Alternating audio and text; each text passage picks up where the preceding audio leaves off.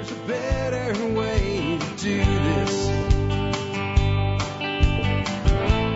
Let me show you a better way. Hi, folks. This is Jack Spirko with another edition of the Survival Podcast. As always, one man's view of the changing world, the changing times, and the things we can all do to live a better life. If times get tough, or even if they don't. Today is September the 5th, 2017.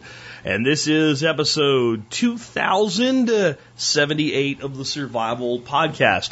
I have got a monster show for you guys today. No, it's not the Expert Council show. That always is a monster show at the end of the week because of all the great Expert Council members. No, this is a monster show because of the sheer number of topics. I am going to try to do something I've talked about, but I don't think I've ever done in a long time. That is cram an assload of topics, covering them for two to three minutes a piece on average in today's show to give you a lot of stuff. Today I have Harvey's effort switch from recovery uh, to recovery and watch out for Irma. I have does keeping a vehicle in a garage extend its life? And how important would that be? Would UBI grow the economy or only create inflation? A follow up on a prior question about gold coins. Thoughts on the website goldmoney.com and similar services. More on cheap raw dog food diets for your dogs how to bug out to a hotel. Yeah, I got a question on that. That like I, I got to say this now because if you're in Florida, get the hell out. Get out! Oh, just like I said about Houston, get out, get out, get out. Okay. Anyway, uh, a listener shares her story about how TSP community has helped her. What I think is going to happen with North Korea, Spirkodamus uh, prediction. Um, next up, why I think China's ban on ICOs is the best news ever about cryptocurrency. There's there's a statement from China that is just like, and that's exactly what it's supposed to do. Okay, you'll know when you hear it. All right. Um, the gas shortage that isn't. We have thoughts on larger silver bars versus one ounce coins. We have selecting the right weight of fishing line. We have a CAC success story. We have understanding Coinbase's place in the cryptocurrency world and more on the nurse that was arrested for protecting a patient's rights. All of that and more in just a bit. Before we do that, let's go ahead and take care of our two sponsors of the day. Sponsor of the day number one today is Jeff the Berkey Guy Gleason. Hey, you know what? There's a lot of people right now that don't have water. That if they had a Berkey filtration system, they'd have water. A friend of mine named David, I went fishing with him uh, yesterday said that he took water out of his pond. Okay, so he has a, a swimming pool turned into a pond full of fish and plants and muck and all kinds of stuff. He put it through the Berkey. He sent it to a testing facility. They sent it back, and the water came back as being safer for drinking. The water comes out of the tap in the Fort Worth water system. I'm just going to say it, you know, like it's the most important life need that we have in the world water. It is the thing that we can do the least amount of time without in most situations, not all situations, but in most situations. It is so important and it is such an easy thing to do for yourself. And you use it every day. It's kind of like eat what you store and store what you eat. It's like use your water filter every day, and then if you need to use it, you'll know how. Check out directive21.com. That is the Berkey Guy's website. He is one of the largest dealers of Berkeys in the country, and he's an amazing guy that has just a fanatical commitment to customer service. Jeff, the Berkey guy Gleason. Next up today, knifekits.com. Um, building knives is a cool thing, guys. It really is. It's something that I, uh, I I think that most people would enjoy doing if they gave it a shot. KnifeKits.com makes it easy, makes it affordable, and they'll provide you the knowledge you need to go along with making your decisions and getting your knife done in the form of books and DVDs. And when we vetted them as a sponsor, we went to like all the blade forums and stuff like that. We couldn't find anything with anybody, anything, anybody with anything bad to say about them. And they've been a sponsor of the show now for like seven years, and they're still here and they're still supporting our show. Check them out today, knifekits.com. Next up, let's take a look at a year in history. The year in history today is the year 54 AD. I have one segment from David Verne. The Emperor is dead. Early in the fall, Agrippina sends Narcissus south to Campania to recover from a bad case of gout. And while he did have gout, this was really an excuse to get him out of the way. She planned to poison Claudius, but wasn't sure how to go about it. If she used a fast acting poison, people would suspect something. But if she used a slower poison, Claudius might learn what had happened and declare Britannicus his heir instead of Nero. Agrippina hires a specialist in poisons, a woman named Locusta, who had been convicted of murder by poison but was kept by the imperial court as a possible agent. She concocted a poison that would work slowly, but would also degrade Claudius's mental state. The story diverges, and it's not certain what happened next. The most common story is that the poison was smeared on some mushrooms during Claudius' dinner. Poison failed to kill him and only brought severe pains, after which his doctor administered a different poison, killing him instantly. Agrippina holds Britannicus under house arrest and presents Nero to the Praetorian Guard. After promising large donatives, they hail him as emperor without too much trouble. Eh, yeah, he's the heir to the throne and we'll give you a bunch of money. Oh, okay, sure, he's in, right? Yeah, that's how it went. My take by David Verne. Politics from any period are almost always dishonest and only out for power. Politicians from any period almost always dishonest and only out for power, with few exceptions. In modern day, this doesn't include assassinations and brewing poisons, but politicians still use everything to undermine their political opponents. Most of the time, this involves dragging to light questionable things their opponents did years ago, and in today's digital society, everything they have done online can be found. Yeah, it is almost the same thing to me. Now, they're not killing them, but it is a poison like environment. It's, it's, it's the poison of words. And it is trying to actually destroy a person's life because of something they said or did, maybe 20 or 30 years ago. And I think most of us have said or done things in the past we wish we had never said or done.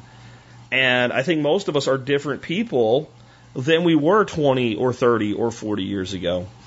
You know, the guy that seemed to buck the trend with that, that just couldn't seem to be destroyed by anything he said, no matter how bad it, it, it seemed to be, was Donald Trump. And I think some people are happy about that. I'm not so happy about it. It has nothing to do with Trump. See, I don't think it was unique to Trump. Look how much Hillary Clinton had diehard support. You know, people had diehard support for her, in spite of the fact that she was one of the most corrupt people to ever run for public office. And that is saying something. You know where I think we've gotten to? I think we've gotten to the point where people don't even care anymore and they're doing the bidding of their politician of choice. I think it's always been that case, but I think we've reached a point now where I don't care what my guy did, I care what your guy did.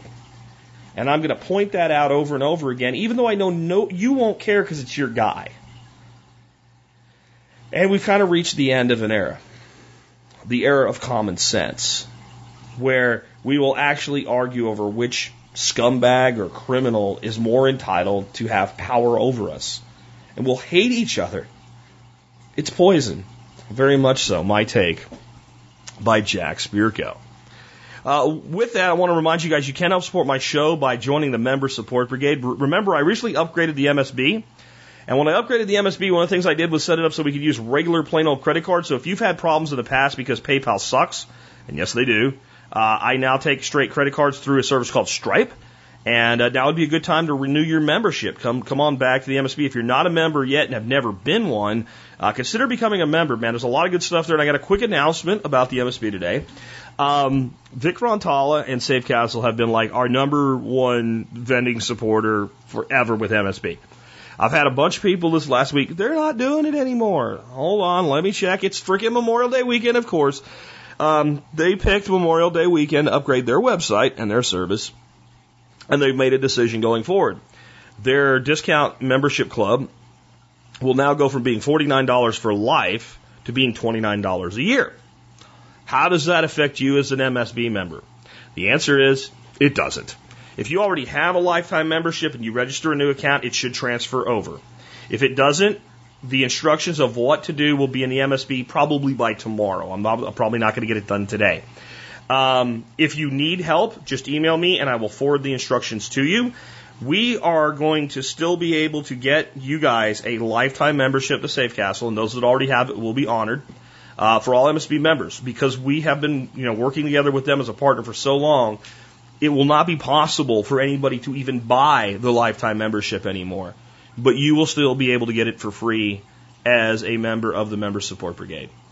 I think that's pretty awesome, and it says something about the support of our sponsors. So if you've had any issues with that, I'll get that squared away completely this week. If you need it right away, email me with TSPC Safe Castle, the subject line. I'll help you out. Uh, and I'll get it into the MSB, like I said, probably tomorrow, Wednesday at the latest. my commitment to always keep the MSB awesome for you guys, and the Safe Castle discount membership is a huge part of that. With that, let's go ahead and get into the uh, main stuff today. Again, I want to go fast. I got a lot to cover. I want to tell you kind of what's going on with Hurricane Harvey efforts. It's not just CAC teams. This is pretty much this is like Texas, Louisiana wide right now.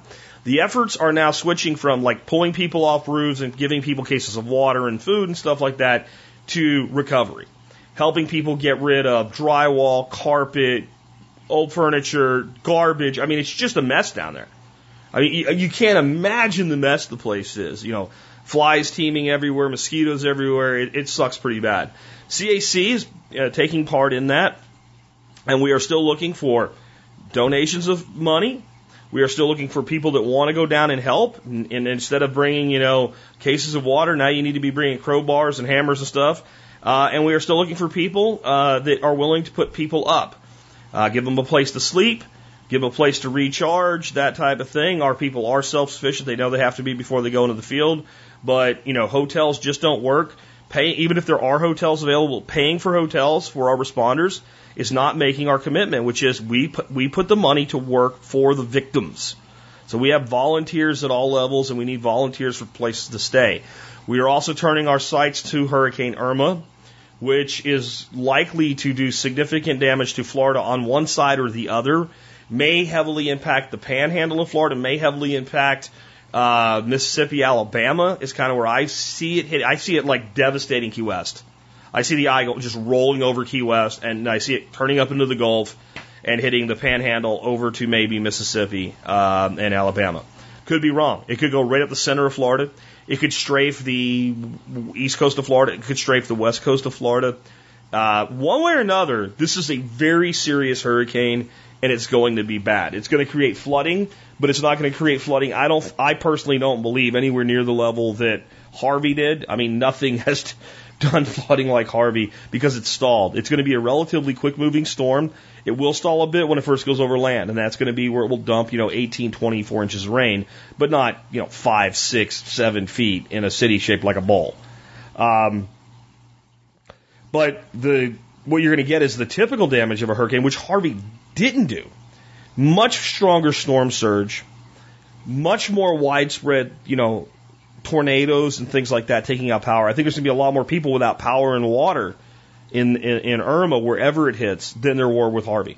Harvey, the thing happened was it didn't spawn a lot of tornadoes. And most of the places that were flooded still had power, except maybe it shorted out at the house, but there's power available through most of the city. The cell phones uh, towers largely stayed on because they didn't get blown down. So, and, and the, the sewer system in most places still worked. And the water system in most places still worked. I think you're going to see a lot more utility outages with Irma. So please watch this. And if it looks like it's going to hit you, if you're not sure, but it looks like it, get out. This is a, right now it is turning as a category five hurricane with winds over 185 miles an hour. It formed over the Cape Verde Islands. This is no joke. When storms actually get their act together that far out, they have a long time to develop intensity, strength, size, and key above all, organization. Organization sounds like a good thing. It's not in a tropical storm or a hurricane. That means it's able to hold together for longer and do more damage. And it does the buzzsaw effect when it comes on, on, on board. If it goes across South Florida, you're going to see Hurricane Andrew all over again. It could go up the East Coast and hit the Outer Banks at one point, I, there were a lot of models predicting it, and I really thought that was going to happen. I thought it was going to go all the way north and hit the Delmarva Peninsula. That's that's probably not going to happen now. We just don't know, though. We just don't know. So be prepared, and I'll save thoughts on bugging out for a little bit later with a question that we have. But we still need your help, and this means now. We, I put out a, a long article this morning. You can take a look at it at survivalpodcast.com. It will be uh, two posts below today's show uh, big letter from Stephen Harris, and basically how to get in touch with us to volunteer. We need volunteers to provide safe housing all over the United States, really, because we don't know where the next uh, disaster is going to be. But right now, we really need people like in Florida, maybe Georgia, maybe Mississippi, Alabama, in that whole you know zone of uncertainty, so that we can have places for people to be able to recover. And we don't really need people in the disaster area. The best people will be the ones that are generally where you're just outside of it. Because that means that people can go spend their days down there. They work 12 hours, they come back, they can take a shower, they can go to sleep. That's just so important. I mean, even if you can provide a yard for people to put their tents in, it'd be much better if you give them a bed or a rack or floor space, but just a safe place to be for people that are willing to do this kind of work would be great. So uh, check that out. And from there, we'll go into the rest of our topics for today. Uh, this one comes from Kiernan, and Kiernan says, Hi, Jack. Is it worth the effort to build a shed to protect one's car or truck or Jeep from the weather? I remember you saying that diesel engines uh, way outlive the other parts of the truck, which corrode, rot, and wear out, perish long before the engine dies. Therefore, I was wondering, is it worth the effort to build a truck shed to protect a truck from the effects of weather, especially rain and frost, so to prolong the body?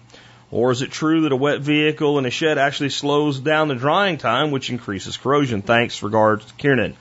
Um, but first of all, there is no doubt, okay, no doubt whatsoever, period, that a vehicle kept in a garage everything else being equal, generally does better from the standpoint of its body, uh, life, and it, it's the color, the lasting of the paint, if there's any vinyl on, all that stuff does better if it's covered.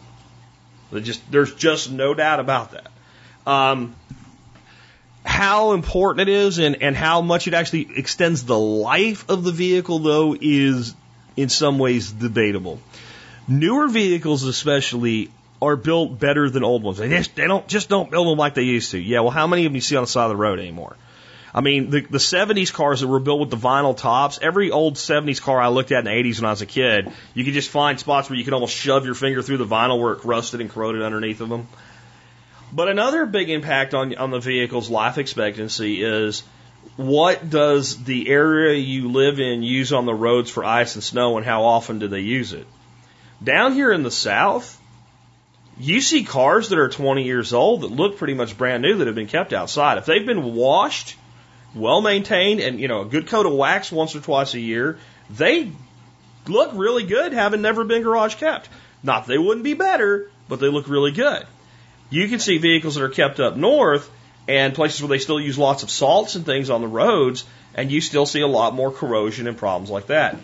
And the bigger problems that you get on vehicles with actually wearing out the performance is up in the undercarriage. And some of that is mechanical, but some of that is also environmental. And putting your car into a garage only does so much for your undercarriage, your undercoating, that type of thing. So it's, it's debatable. Is it worth it though is a totally different question, right? So that begs the, the, the thing of, well, how much is it going to cost and is that worth extending the overall uh, look and feel and quality and life expectancy of my vehicle, is, is that worth it? And is it only for my vehicle or does it do something else for me? So I think if you want to do that, if you want to ask it that way, well, Kieran, you're going to have to do a cost benefit analysis. So how much is the, con, the, the, the project going to cost? How, how does that relate to the value that your vehicle probably will look better?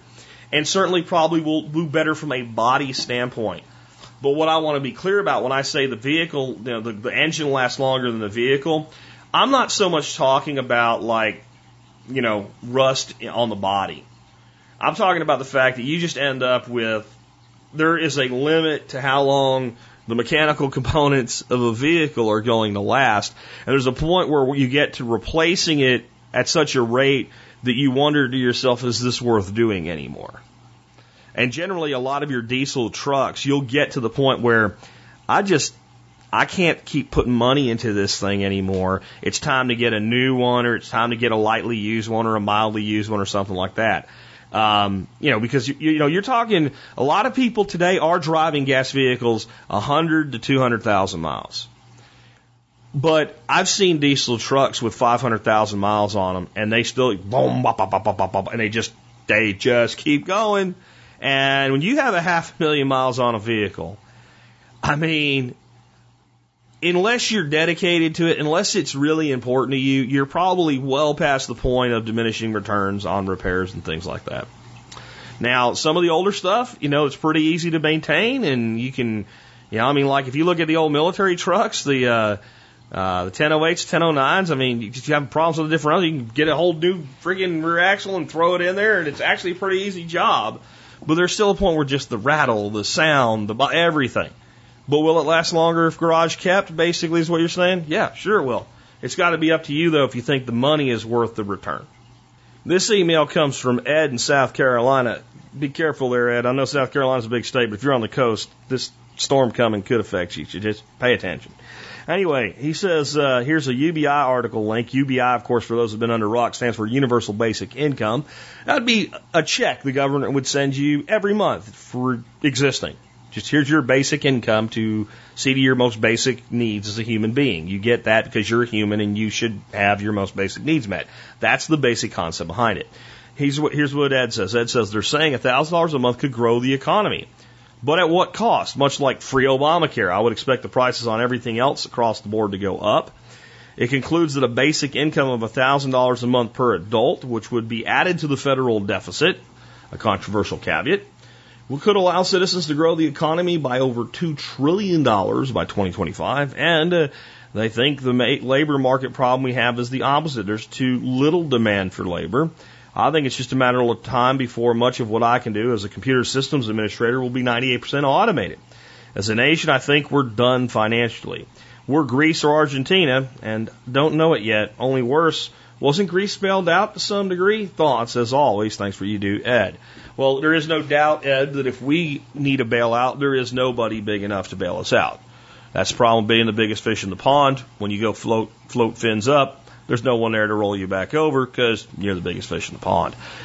Um, though I don't think that's the immediate fate of the United States. There was a time that I believed that, and the more that I've studied the way that things are progressing, the less I think we are Australia or Greece.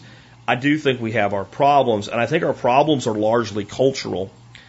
And what's not economics? Well, the economics thing is all a game anyway. It's all made up. It's all bullshit. It's all because we believe in it. There's no money. There's, I mean, Bitcoin is more real than the US dollar. At least it has hard, fast rules that you can understand.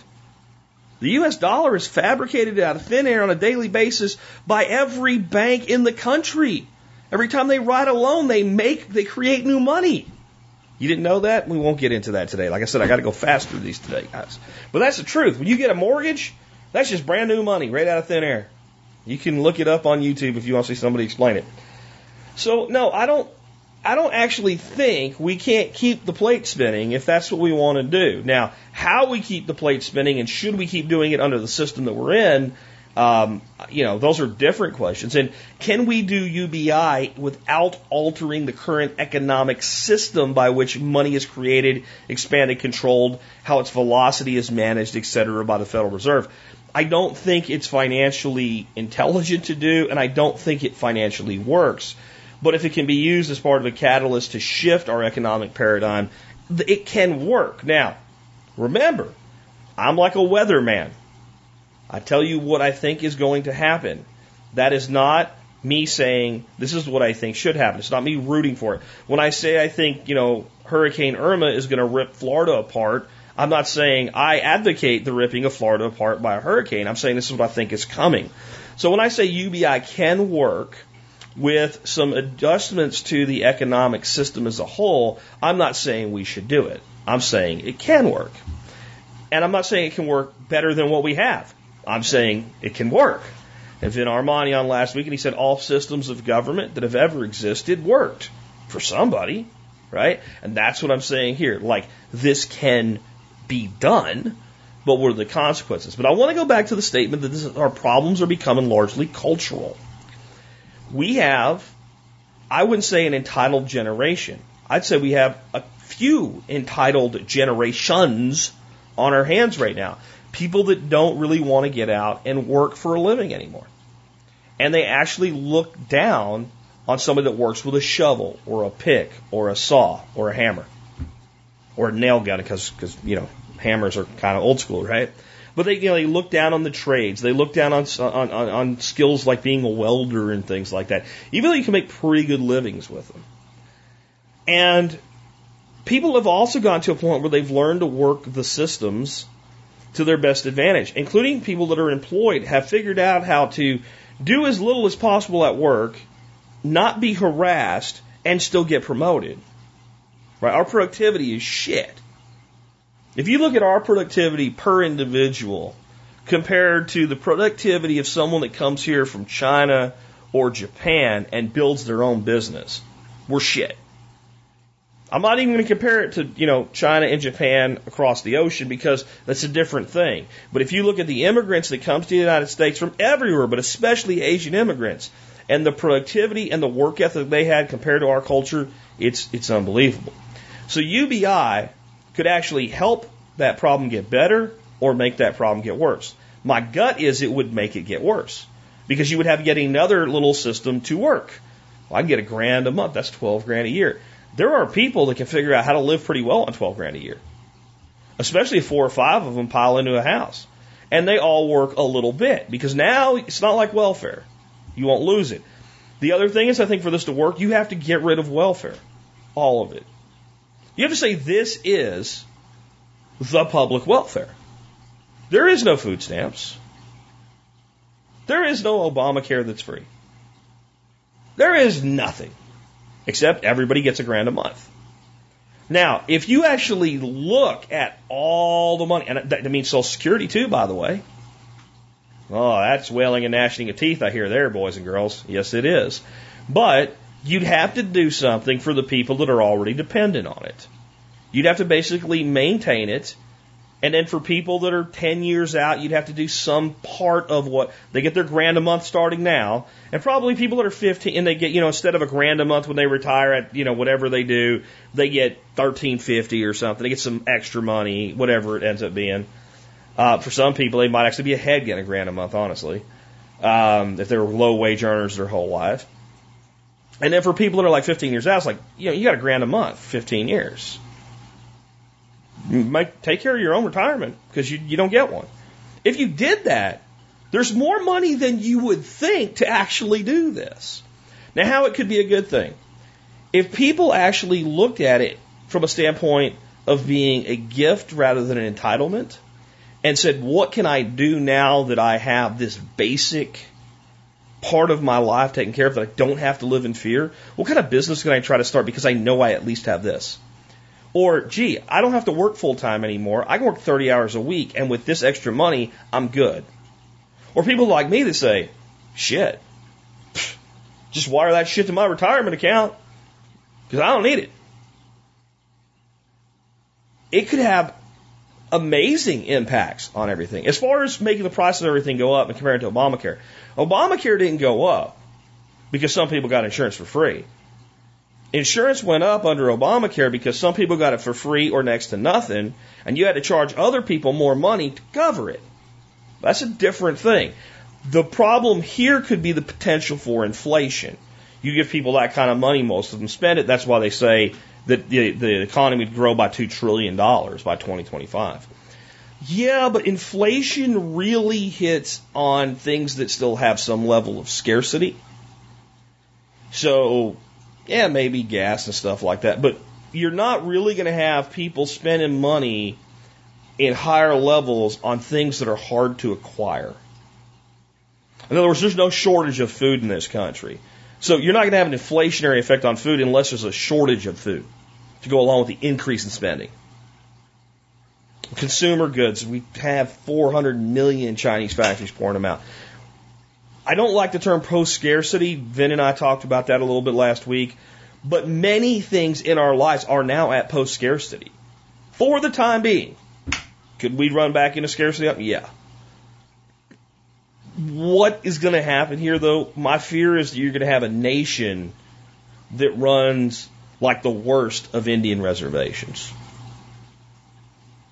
Where people sit around, they get their monthly check, they do maybe a little bit of side hustle or a little bit of part time work, and they don't invest into their own culture and education. And they still feel entitled, and people will still want free college to not get a job and continue to suck their thousand dollars a month. I think that's what will happen. I don't think it has to. I think UBI could be a wonderful thing for a society, but it has to be a society worthy of it. And that's my real concern. Not that the idea in of itself is bad.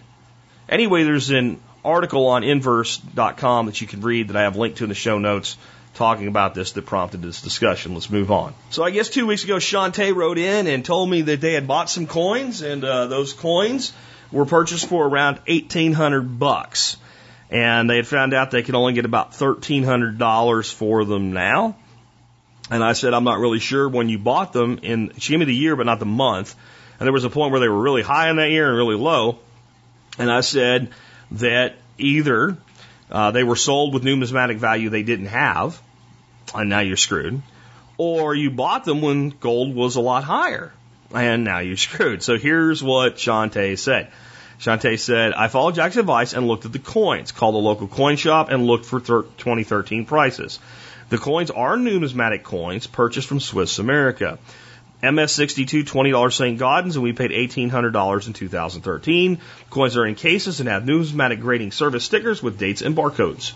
I just found this web page that shows the gold's price of 2013 when we bought it at $1,793. Local coin shop said 1300 as well. So our need for some liquidity and timing are making this investment a big loss, such as life. Okay, that's true. So that checked out. I said it'd be one or the other, and it was the other. Okay. Here's my concern. I'm not putting Shantae down. You bought an investment you didn't understand. I'm not putting you down because people do it every day, especially with precious metals.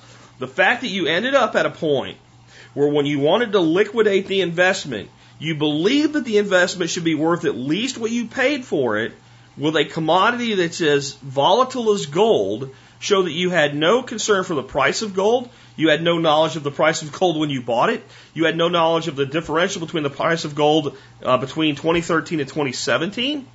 And you had no idea why you had lost money. This is dangerous. Okay? And, and this is the problem with most people. Here's the thing. I'm not picking on Shantae. It's how most of you are running your 401k plans. You, you, you don't know the, the primary stocks that make up the mutual funds of the 10 they gave you to pick from. You see the market went up, you figure your 401k went up. You get your statement for the quarter, it's higher. Well, of course it's higher, dummy. You've been putting money into it for the last 90 days. Of course it went up. Did it go up with the market? Or did it go up kind of with the market? Or did it barely go up compared to what the market did? Did it perform with or under the market or above the market? You don't know. You're throwing 300 bucks a month in there. Well, so 900 of the last three, three months is just money out of your pocket. So this is the problem we have with way too many forms of investment. People don't understand the investment. And I want to say this applies to cryptocurrency too. Just because somebody comes out with a new fancy sounding cryptocurrency doesn't mean we should run out and buy a bunch of it. Doesn't mean you can't make a lot of money with it. I'm living proof that you can make a lot of money with it. I'll tell you guys a story. So I said on Facebook well, about a week ago, get out, get out, get out about Hurricane Harvey. Some guy posted, well, the last time you didn't say, you said get out, was during leading up to the Bitcoin split. And I listened to you, and I would have, you know, a lot more money if I had not listened to you and not gotten out. Well, you're full of shit. Here's why. What did I what what happened with the Bitcoin split? I said I was getting out when Bitcoin was about twenty six hundred dollars, and uh, I did. And I didn't say to get out. I didn't say get out, get out, get out like I did about the stock market in 2008 or like I did about Hurricane Harvey or any of the other few times I've said it. I just said I am exiting my position because I think there's some uncertainty here. As we got closer, and I looked at the split and the fact that you're going to be able to pick up Bitcoin Cash, I said I'm re-entering my position at about 50%. I'm moving my Bitcoin out of Coinbase to a place where I can make sure that I can benefit from the split, and I'm going half back in. And if you had done that, your Bitcoin, if you had done it when I said it, when if you had sold at 26 and bought it like 23, I think it was when I bought at that point, today with Bitcoin over $4,000, you'd have just as much US dollars in Bitcoin as you did when you started. You'd also have the Bitcoin cash and you'd have a equal amount in US dollars straight that was completely safe. So if you're going to say that you're following someone's investment advice, you actually have to follow their investment actions to the letter. And when you do a piece or a part, you're not doing that. And I really think people shouldn't even follow somebody else's actions. You have to determine your own actions. I only tell you what I'm doing sometimes with trading a currency or trading a metal or trading stocks to be ethical and say, if I'm going to sit here and talk about this shit and I've just made a life affecting decision, I'm going to sell $20,000 worth of Bitcoin, I'm going to tell you. I'm going to tell you. Because I'm the reason many of you have some Bitcoin. So it's not right for me to trade without being transparent, in my opinion, on big things like that. Now, I buy and sell little bits all the time, right? But a big move because of a big thing, I'm going to be honest with you. But I did not say get out, get out, get out. That's another example of not understanding the investment. Please, if you're buying silver, your gold, whatever it is, understand the investment, understand the investment's risks, understand the investment's liquidity. Think about all that because we have a lot of questions that kind of rotate around or revolve around those concepts here today. Next one. Um, right in that wheelhouse. Andre has a gold question. He says, Hey, Jack, have you heard about goldmoney.com? And what are your thoughts on this as an alternative to cryptocurrencies? I understand this is not a decentralized or anonymous currency. However, it is backed by a long history that gold holds. Uh, just wanted to know your thoughts. Feel free to pass this on to John Pugliano if you wish. Thanks again for all you do. Love the show, Andre. Okay. Andre, you know what I just said about understanding investments? So, when you consider gold in any shape or form thereof as an alternative to cryptocurrency, and when I when I'm saying alternative there, I'm not saying that an apple is an alternative to an orange. All right, but that would actually at least be closer say apples and oranges, I compare now. Well, you know, at least they're both fruits. So if, uh, to me, like gold and silver are both precious metal commodities. They could be used as monetary instruments. And cryptocurrency is a artificially created, man-made, scarce asset that can be used as a currency. All right? We're like apples and steak. And that's not even fair because steak's so much better than apples, right? So like, we're like apples and bread. They're both food, right? But they're not even close to the same. So they're not alternatives. Any more so than I would say cash is an alternative or silver coins. So just be careful even thinking that way. Because to me, what cryptocurrency does is so beyond what gold could ever do. That doesn't mean that it's better. It just does things like the things that it does, gold cannot do. All right? All right, so what is goldmoney.com? It's very similar to a product I talked about in the early days from the Perth Mint. Not so much because I thought you should use it, because I wanted you to know that you couldn't get it, because it shows you how controlled U.S. citizens are in the global economy. So the Perth Mint in Australia has a program where basically you buy gold, they keep it at their mint, and when you want to spend it, you can spend it on a, a card like a credit card. Uh, like they'll move it around between accounts for you, but they're actually holding the real metal. And basically it allows you to keep your money in metal. Okay? Now, goldmoney.com does that for U.S. citizens, a U.S. based company. So you can do business with them as a U.S. citizen, as far as I know, though I'm not going to tell you that you should. And the way it works is like this you buy gold from them and they keep it. But it's your gold. And they, they have a physical backing, one to one, for every, you know, ounce of gold you buy, there's an ounce of gold on hand with your earmarking on it, right? And if you're out at the store and you decide to buy $75 worth of shit, you can pull out your little credit card and you can pay for it out of your gold account. And they'll just deduct that fractional amount of gold from the reserves that are being held on your behalf. So they give you the the illusion, I think, that there's a box somewhere, and if your name is John, it says John's box, and they put your gold in your box. Well, they can't do that and deliver that kind of a service. Because when you spend $37 at Starbucks buying all of your buddy's expensive coffee, and they had five one ounce gold bars in John's box, what do you think they're going to do? Get in there with some tin snips and snip off a piece of one of your bars. So actually, they just maintain an aggregate average of all of the customer's gold. So basically, there's like a, a daily reckoning we need to have X billion dollars of gold on have, and we do. X, X number of pounds or whatever, tons, and we do. And they adjust that. So you have that backing. And for all of this, they do it because they love you and they think that gold is wonderful and you should. No, that's not why they do it. They do this because you are entitled to have a gold. No, they do this for money. Charge fees for everything they do. And if you look at the fees, they're significantly higher than your average bank's fees. So I don't believe in using gold as currency on a daily basis. Right? That's not really the purpose of gold in our modern economy when gold is so volatile and can decrease in value by so much in a given day. Or increase in value by so much in a given day where you would have preferred not to have spent it on that day. So what's the real advantage of an account like this? It's liquidity.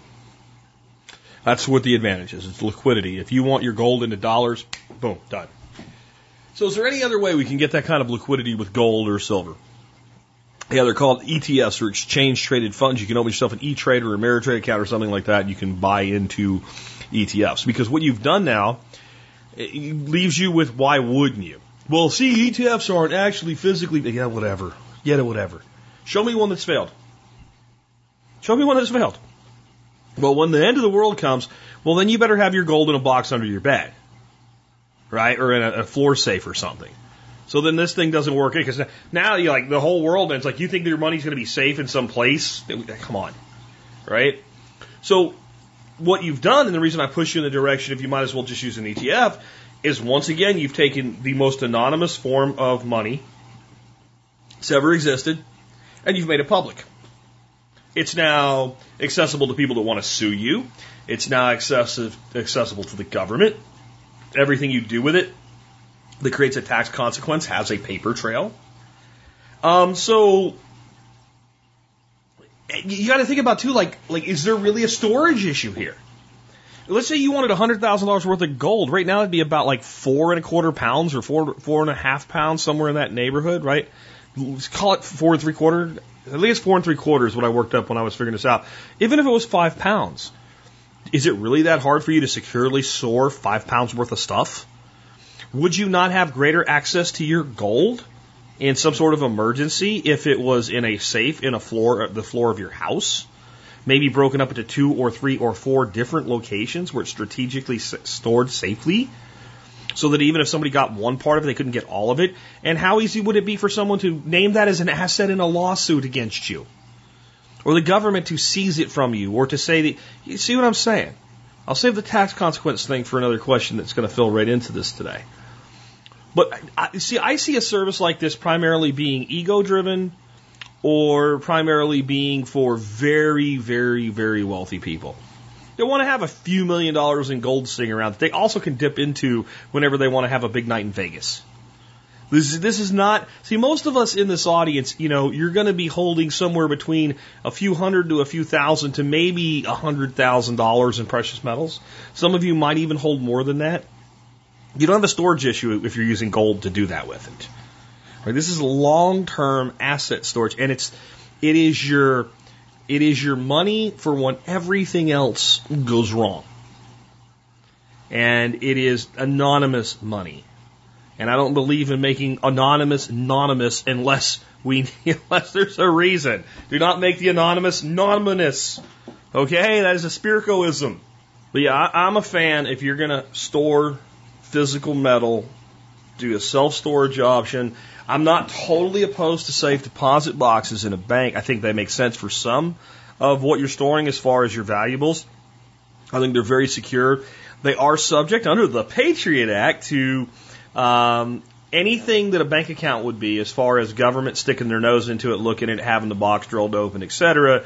If you're in any kind of situation where they want to check into your finances, which they didn't used to be before the Patriot Act, which is one of the reasons I say that the Patriot Act should have actually been called the Traitorous Act if it had been named appropriately, because it is the government being traitorous with its citizenry and interfering in a relationship that they now consider a financial relationship when you rent a box from somebody.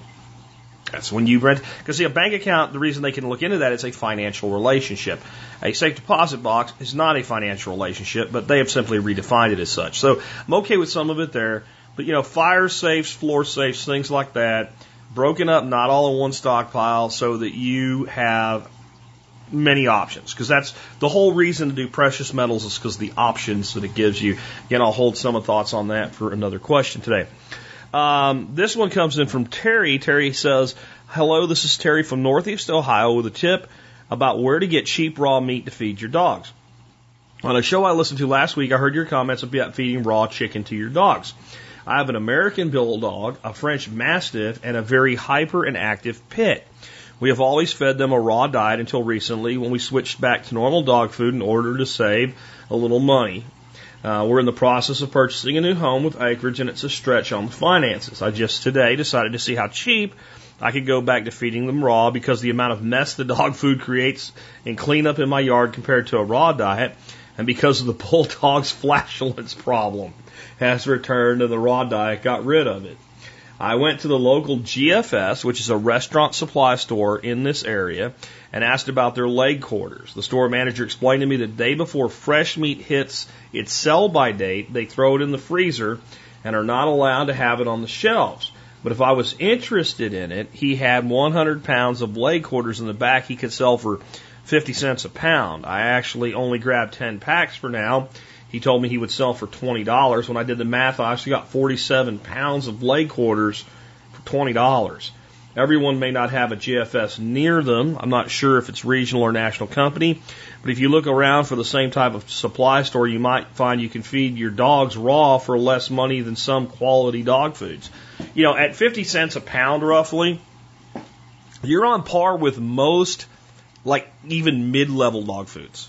Like to get much cheaper, that you're going to like you know Walmart brand or something like that, Sam's Choice or something uh, on dog food to, to be feeding dogs for less than that, and and that's why raw really is uh, an option. And I know again people get weird with um, things like you know feeding raw chicken to dogs, but dogs are made to eat raw meat, and the bones again are nutritious for them. It's good for them, and they don't really pose a danger because bones really pose a danger for dogs when they're cooked and they crystallize and they become brittle and they become sharp and shards. If you think about the way bones break, you know, if you like some of the stuff I cook with chicken, you actually cut through the bone and the bone cut's pretty clean with a good cleaver or something like that. But even a bag of a cleaver, if you break it, it breaks fairly clean. It doesn't do that shattering, crystallized shattering that it does when they're cooked. Uh, again, I had a, a friend named Lew Olson, and she did her PhD on canine nutrition and did extensive research, her, her PhD uh, uh, uh, dissertation on canine nutrition, and did extensive research on this and found that it was one of the healthiest ways to treat your dogs um, and I, I agree. In fact, I've seen it just regular grocery stores, like an eight pound bag of leg quarters for like five bucks. So that's a little more than 50 cents a pound, but I'm saying like, that's not even without even trying to find something on sale or, or something like that or a restaurant supply store. So it is, it is doable. I also know people that feed their dogs basically a diet of like chicken and rice to stretch it uh, and they'll actually you know cook the rice and then they will throw the chicken into like a really big coarse meat grinder, grind bones and all up, and then mix that back together, and and, and they're able to do that for you know thirty cents a pound or something like that. And rice isn't the best food in the world for a dog, but if you're feeding your dog off the shelf dog kibble, you're feeding rice and corn and wheat and stuff like that anyway. So uh, if you're willing to do that level of work, you can bring the price down even more. But you know, if you can get dog food for less than 50 cents a pound, you're doing okay. You, you, you're doing all right. If you can't afford to feed a dog, you know, food at 50 cents a pound, you probably can't afford a dog. I'm, I'm just dead serious. Like, because there's a lot of other, you know, heartworm medication and everything else that goes into maintaining your dogs. Uh, I believe when you take something living into your home, you take on the obligation to provide it all that it needs. This next one disturbed me a little bit. This is from Doug, and I responded quickly and maybe a little harshly, Doug, and I'm sorry if you feel that I was. But I wanted you to have an impetus to go do something here quickly because you might be, from what I got out of your email, you might be somewhere you need to have done this already. Uh, Doug says, if we bug out for Irma, how would we get a hotel? I heard you say that we should have hotels picked out ahead of time. Well, with a hurricane, we might have 48 hours at the most to know if we're going to get hit hard. How do you handle making a reservation so far in advance before everything gets booked up? The risk is losing the deposit or waiting too long or nothing will be available within 500 miles. When Matthew, like when Matthew threatened, we have all our press but don't want to go through the stress of riding at home. We have enough of, of that with my wife going through cancer treatments. We have a dog. Okay, what you do, Doug, is you just make your reservation well in advance. Okay. Well, people says I'm gonna lose my deposit. Now you got to look at the end. This is why you pick your hotels in advance. You got to look at what the cancellation policy is with most hotels. Most hotels are if you cancel within 48 hours, you lose your deposit, or you lose money, or they charge you X amount, or you got to pay for the whole thing for how long, whatever they have. But most have you can cancel with no penalty within 48 hours.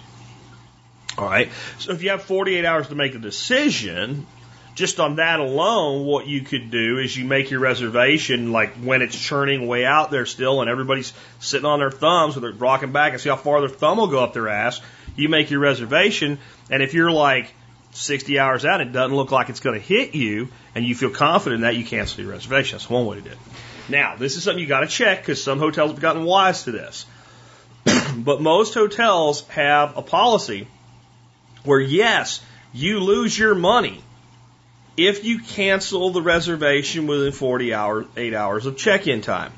However, you can you can still reschedule, you can change your reservation with no penalty. Now again, it's not all hotels, but many do this. So what you do is you find a hotel with that policy. If you have them in your bug out plan, you check, you know check up on them once a quarter, once every six months, make sure they haven't changed it. So what happens is here comes Hurricane Irma. Doug is smart. Doug says, "Oh shit, I'm going to call up the courtyard or whatever it is that I have a plan that that's I'm not going to be sleeping in a shelter. I can afford a week in a hotel, and damn it, we'll take a vacation. We're going to go up to North Georgia and hang out in the uh, Stone Mountain, and the hell of this, and I'm not going to get it." So Doug makes his reservation. And the Bermuda High backs up a little bit, and Irma makes a turn, and Doug says, "Well, shit, I think we can ride this out." Doug's been on it. Doug is smart, but he didn't want to give up his reservation, and he's now 36 hours, and I'm going to lose my money because Jack's a jerk. Doug, smart though, he calls up hotel up there in Stone Mountain. Says, you know, we're changing our trip. We'd like to move our reservation. I said, well, I can help you with that, sir. When'd you like to move it? We're moving it three weeks out. So you move it three weeks out, you wait a couple days, you call back and cancel your reservation. You're outside of 48 hours. How's that for a hack? Now, some of the hotels have gotten kind of wise to this. So you need to make sure of what the full cancellation and rescheduling policies are. But many hotels, you can work that system. But again, if they have 48 hours with which to cancel, a lot of times you can have that booked up and cancel 50 hours out because you know most of the time you do know more than 48 hours that you're at high risk. Most of the time you do know. Okay? Um, this one is where, like, no one hacks like that can save you a lot of money. Because we don't know. We just, it, it's very, you can see every time one of the weather guessers wants to say, this is what I, they won't even do what I did, which is just take a guess. Right? They don't want to be out there taking the guess. They just it could go here, it could go there. They just don't know. There, there's a lot of unst- uh, unstableness to the whole system, but it's shaping up more and more to look like what could happen is right up the gut, straight up through the center of Florida, which could be absolutely devastating. I mean, there's a lot of rivers in Florida.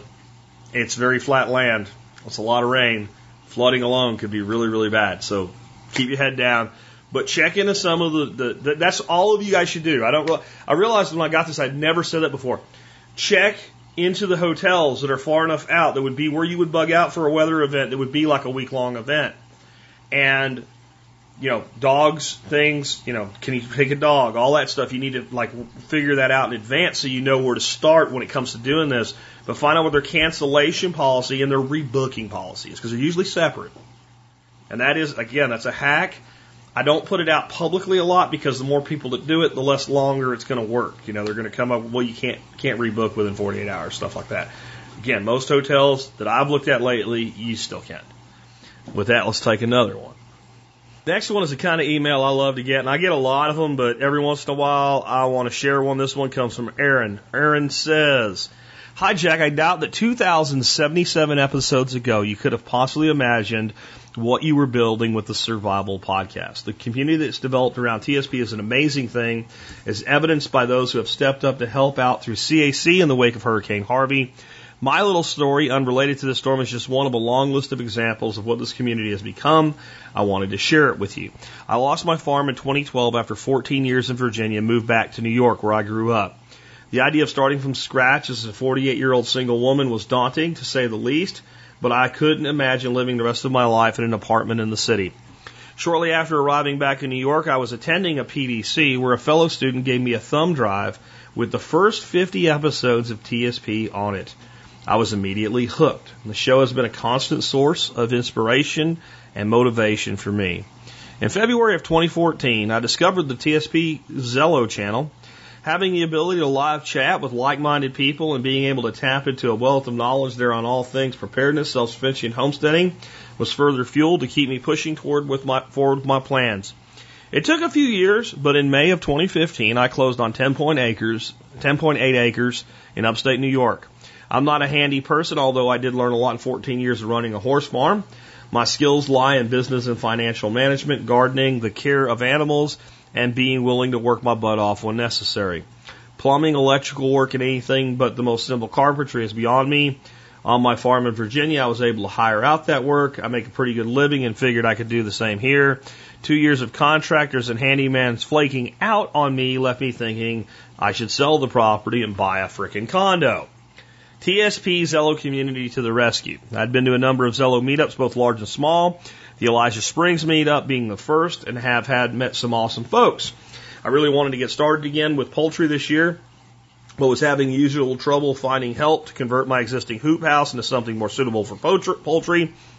With tons of great advice on what I needed to do, I was frustrated in not being able to get it done. Three Zello members, PA Prepper, Nighthawk, and JM Roslina, came up for a weekend and we got it done and I now have a happy flock of chickens, ducks, and turkeys.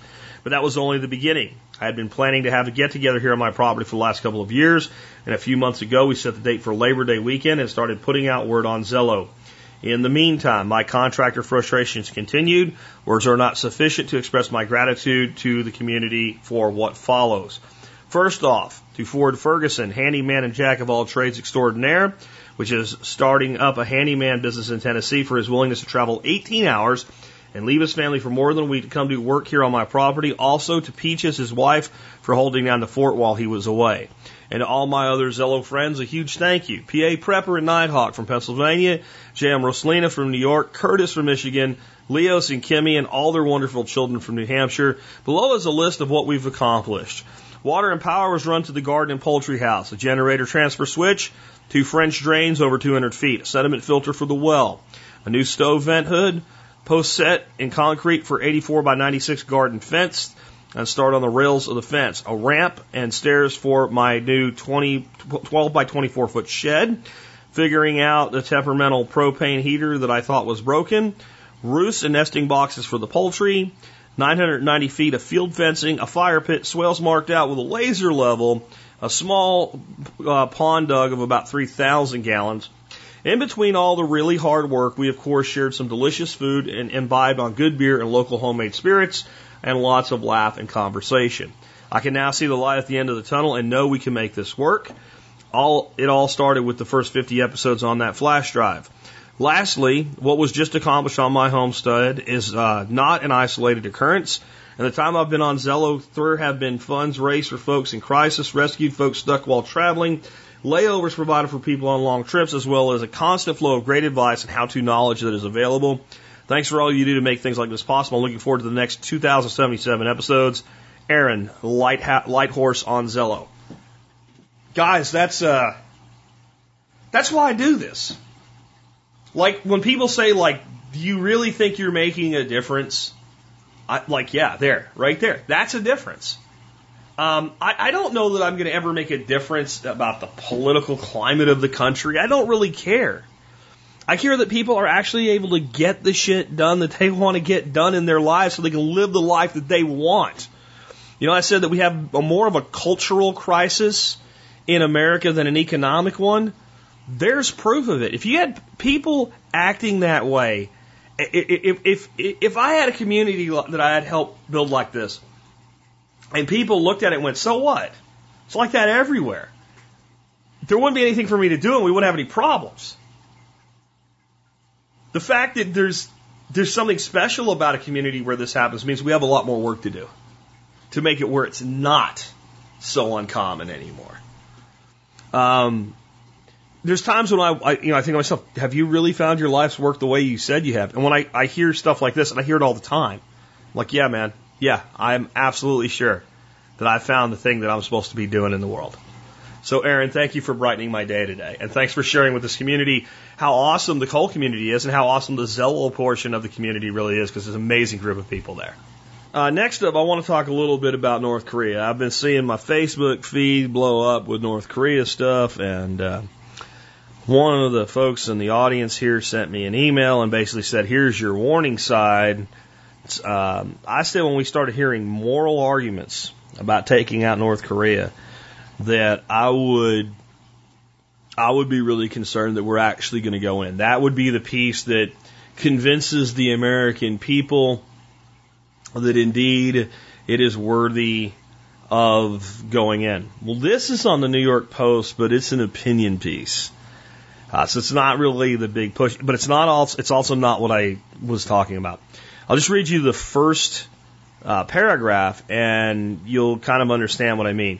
Better a million dead North Koreans than a thousand dead Americans. The fundamental reason our government exists is to protect our people and our territory. Everything else is a grace note. And the words we should never hear in regard to North Korea's nuclear threats are, we should have done something, end quote. Okay. Um, Ambassador Bolton, who is, uh, I should say, former Ambassador Bolton, who is a complete tool, was on the air this weekend making this same case, but he was willing to include South Koreans and the Japanese in his calls for war hawkery basically saying that, yeah, if we go to war with North Korea, there's no doubt they're going to bomb the shit out of Seoul. And we, we could have, you know, a couple hundred thousand or more South Koreans dead too. But that's better than a th- even a thousand dead Americans. I think that was kind of a pretty gist of what he had st- said.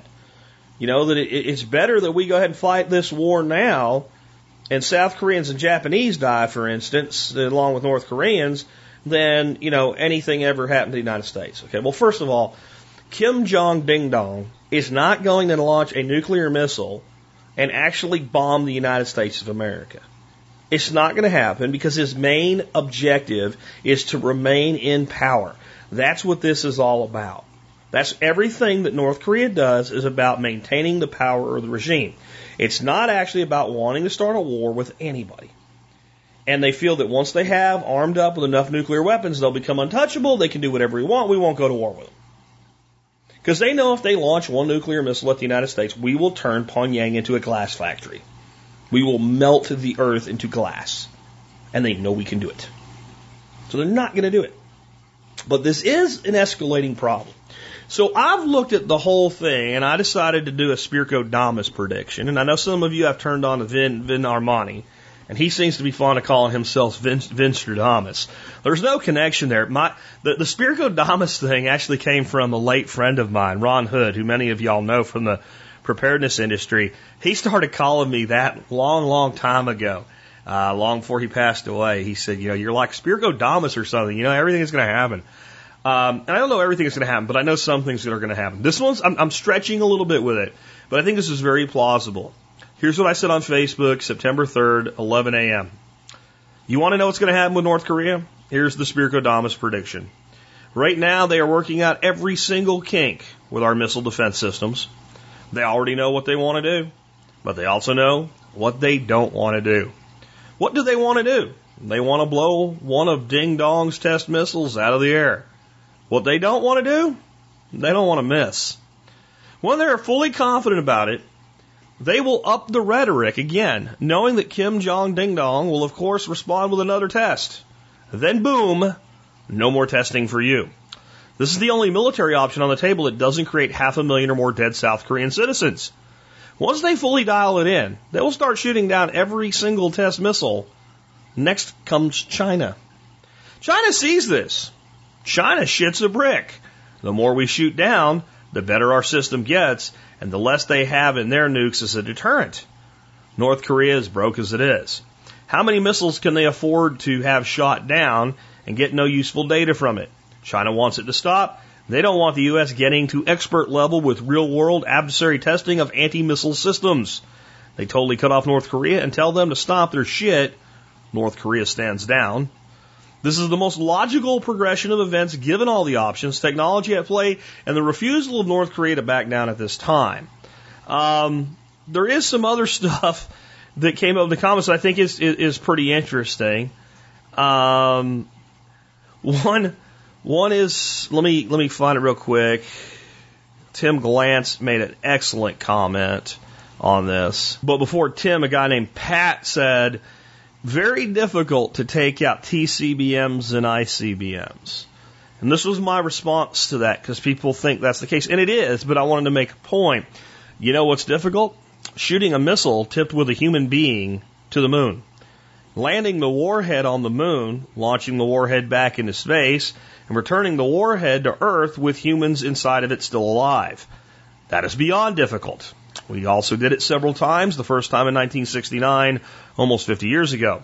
We have systems that can do this as far as shooting down the missiles. They're not perfect, but they're getting better. If we are all to rely on them, why not test them in a real world way where no blood is spilled put a stop to the stupidity at the same time? And I'm not necessarily saying that's what we should do. I'm saying that's how the people in charge are going to look at it. Remember, I am the weatherman here. But you know, our own Tim Glantz, 31 years as a warrant officer in the United States Army National Guard, very switched on guy, um, has pinned this down to what's really causing this. And I agree exactly with what he's saying. Again, it's always about the regime maintaining control of the population. But the aggravating factor this year is drought. And this is what Tim says. This whole thing with the North getting aggressive comes down to one issue the media isn't talking about drought. North Korea is in the midst of what at best is the worst drought they have seen in decades. It may be the worst in centuries, but nobody outside has data to say so. In a country that can barely feed its people off its own agricultural systems in the best of times, this means they are facing what will be a famine, the likes of which most people alive today have never been alive to see. The last time they faced a famine, not nearly as bad as a few decades ago, the Kim regime barely survived. Made even worse, the most brainwashed people desperate enough, and they make even the most brainwashed people desperate enough, and they will revolt. Kim and his loyalists know they need one of two things to survive this coming winter and stay in power. The first option is a massive dump of food aid from the outside Korea that they can then repackage to look like it came from the DPRK, feed their people and maintain their status quo. They're upping their blackmail game to the world right now. The second option, should that fail, is to have just enough war to kill off a lot of hungry mouths and leave fewer people to feed while also giving them a great excuse for the boogeyman uh, for the hardships. Third option would be the go crazy option and start an all out assault, hoping to seize the rest of the peninsula and take the resources from the south while also killing off a lot of hungry mouths. But whatever this course takes, it's all being driven by a lock of water falling from the sky there. My response to that was spot on, Tim. The bigger issue always is 90% of what they do even now is not for the outside world, it is for the inside world. Keeping their subjects in fear, I still say my scenario is the most likely. You bring up a key variable though. If China sticks to the sanctions, big if, and the rest of the world does too, it is plausible that in addition to this, that there is a revolution in North Korea by spring. Old Italian style, with the elite hung up in the streets, etc. That is another thing that I think could happen in uh, North Korea. If the people there get hungry enough, and the soldiers decide that since the person you have me turning my gun on is my mom and my sister and my dad, and I'm going to starve and they're going to starve, and I've had enough of your shit, and they spin the guns around, you have a military coup. It, it very well could happen. And if people get hungry enough, it's, it becomes more and more plausible. It also becomes more and more plausible that maybe uh, Ding Dong does something stupid like starts a, uh, a missile battery uh, on the DMZ. It, it's possible. I don't think it's very probable. I don't think it's very probable. And I think even if they do, the whole concept of launching a missile at Honolulu or Los Angeles is a death warrant. These guys are trying to, to, to, to stay alive, not sign their own death warrant. But that's just what I think. That's just using logic and reason and the available tech to make a determination on what's most plausible. Uh, mileage may vary. We'll see if time bears out my prediction. So one of the things I'm subscribed to by email is uh, the Crypto Compare uh, from CryptoCompare.com. It's like a, a daily e- newsletter that you get every other day. Okay, I guess is the way to to uh, to talk about it. But they have a big announcement. China has banned ICOs or initial coin offerings. So here's what it says. China's central bank has announced an immediate ban on all initial coin offerings, or ICOs, deeming it to be an illegal practice of fundraising. An official notice from the People's Bank of China, the PBOC, China's financial regulator, seized the authority to enforce this ban on ICO funding because it has, quote, seriously disrupted the economic and financial order, end quote. When I read that, when I read that, there's a meme that's gone around on Facebook. You may have seen it. It's, it's, there's a lot of different uses for this picture, but it's Nicolas Cage from some movie, and he looks like he's just laid back, and he's got long, long hair. Nick Cage, he looks euphoric, just so happy and relaxed. And the last time I saw that picture using a meme, it was like five weeks after the election. It says when you realize you've gone five weeks without hearing Hillary Clinton's voice. That picture. That was me when I read the quote from the Bank of China. ICO funding has seriously disrupted the economic and financial order. My niece is now a junior in high school, but when she was a little girl, she had a word she used to use all the time that wasn't quite right. For supposed, she would say opposed to, right? Like you're opposed to put a, a, top on the bread or cut the you're you're opposed to cut the sandwich in half, right? You're opposed to. Well, to quote my niece Meyer when she was like five years old, to the Bank of China and to all the other oligarchs in the world, that's exactly what it's supposed to do. That's exactly what it's supposed to do. It is supposed to disrupt, and not just ICOs, cryptocurrency. It is supposed to seriously disrupt the economic and financial order of your bullshit. And here's what I want to know. How are they going to enforce these bans on ICOs?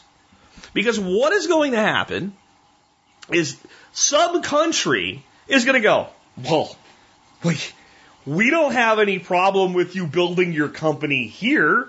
We don't really give a shit how you fund it as long as you pay the taxes to be here. And we don't really care. There'll probably be a couple of those. Some of them might have like water 360 degrees around. They might be island nations, I'm just saying. And then they'll say, you know, the United States will say, our citizens cannot participate in ICOs. And China's people will say, the Bank of China, the Chinese cannot participate in ICOs and whatever. And everybody will say, okay, we don't give a damn because we don't know who's buying our tokens. We don't care. We don't have their names. And we're not asking their names and they can just get ether somewhere and buy it and we don't care. And of course the big countries, you know, China, United States, probably Canada, the European Bank, you're not opposed to do that. Okay. Do something about it. You got problems. You got ISIS. You got Al Qaeda. You got North Korea. You got your own shitty failed economic recoveries. You know, you're finally pumping oil that can run your economy. Great. Go do that. You can't do anything about that. You do? Launch a, launch a freaking bomb at Martinique or something over something. You, you just, it's not going to happen. It's not going to happen. You're not going to put this genie back in the bottle. You can't do it. Whatever they do, it's it, again. Vin Armani hit it perfectly. It is an arms race with software.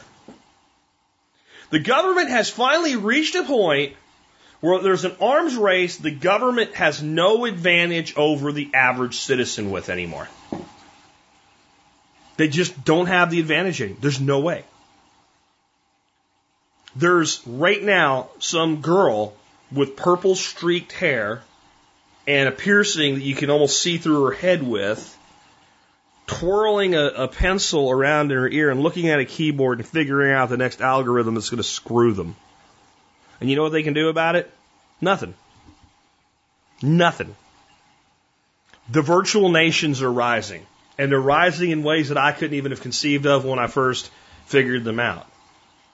A lot of the companies don't need a physical headquarters.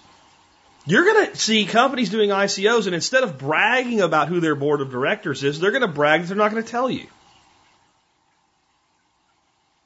They're going to have to figure, well, they could just take everybody's money and run. And some of them will. And somebody will develop a system that prevents it.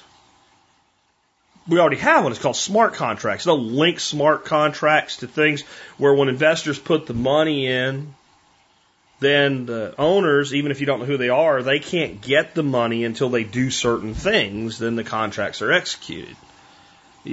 I'm gonna read it one more time because I mean, I that's the first thing I thought was that picture of Nick Cage just laid back. I don't know what movie that's from, but it was just China's financial regulator seized the authority to enforce the ban on ICO funding because it has seriously disrupted the economic and financial order. Who freaking raw? That's what cryptocurrency is supposed to be doing. Seriously disrupting the financial order because the financial order is the means by which the, the developed nation controls all of its people. That's why our nation uses a economic system of neo-fascism in our country. Because the easiest way to control people is with money. That's why they're shitting themselves over this. They're still Bitcoin, Bitcoin, Bitcoin's yesterday. You guys have no idea what's coming. And here's why they don't know what's coming. I don't know. I have the general ideas of what's coming, and I'll know it when I see it, when it shows up. But even I, I mean, there's going to be something that by the end of this year, I'm going to come on the air and I'm going to go, remember when I said it's how it's supposed to be? Well, it's supposed to be that way again. And I'm going to tell you about some new development in cryptocurrency that I'm going to be like, that's brilliant. And I can't believe I didn't think of it. I promise you that will still happen in 2017. We got enough of the year left. I just, I got to say it one more time. Bank of China, I know it's disrupting your financial order. That's the way it's supposed to be. And I would say the same thing to our central bank, to the European Central Bank, to any central bank out there. That's the way it's supposed to be. You're supposed to have your financial order disrupted. Ah, what a bit of good news. Next up, a follow up to my piece on gasoline that I did on Friday's show. Uh, he's, this guy says, his name, we'll call, we'll call him Luke. Luke says, I haul fuel from Oklahoma City area and there's no fuel shortage. Hundreds of millions of gallons are available in the Dallas and Oklahoma City area. The three letter agents of making you sad have looked at some rules and regs allowing us more hours to drive than normal to help the areas affected by Harvey. This doesn't not include Dallas. That means Dallas is included.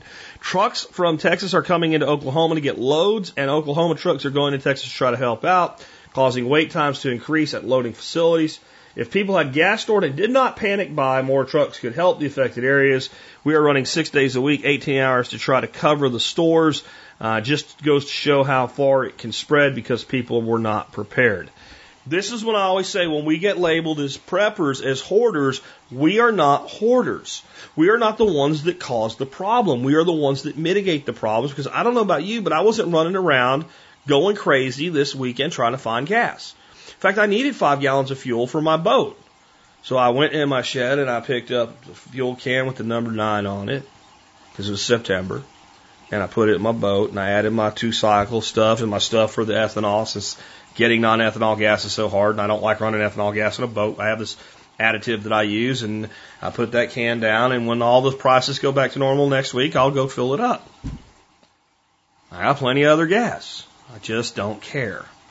Now, what I found interesting was my next door was blowing up this weekend, and they were so angry at the little corner stop and rob because they were selling gas for $2.86 a gallon.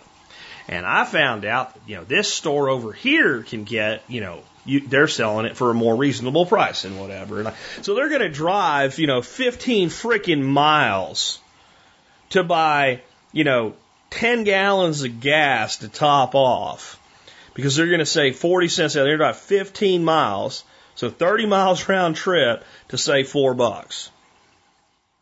And, and, and on top of that, they're angry with the price gouging. Price gouging.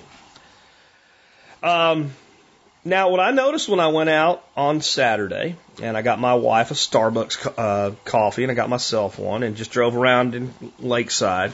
There's a Murphy's, which is like the big gas station in town, and they had yellow caution tape all around the gas pumps on both sides. They have like I want to say this place has like 14 pump islands or something. It's a big one, you know. They had them all roped off. And no gas for you. We're out. But they had a sign up, it was 226 a gallon.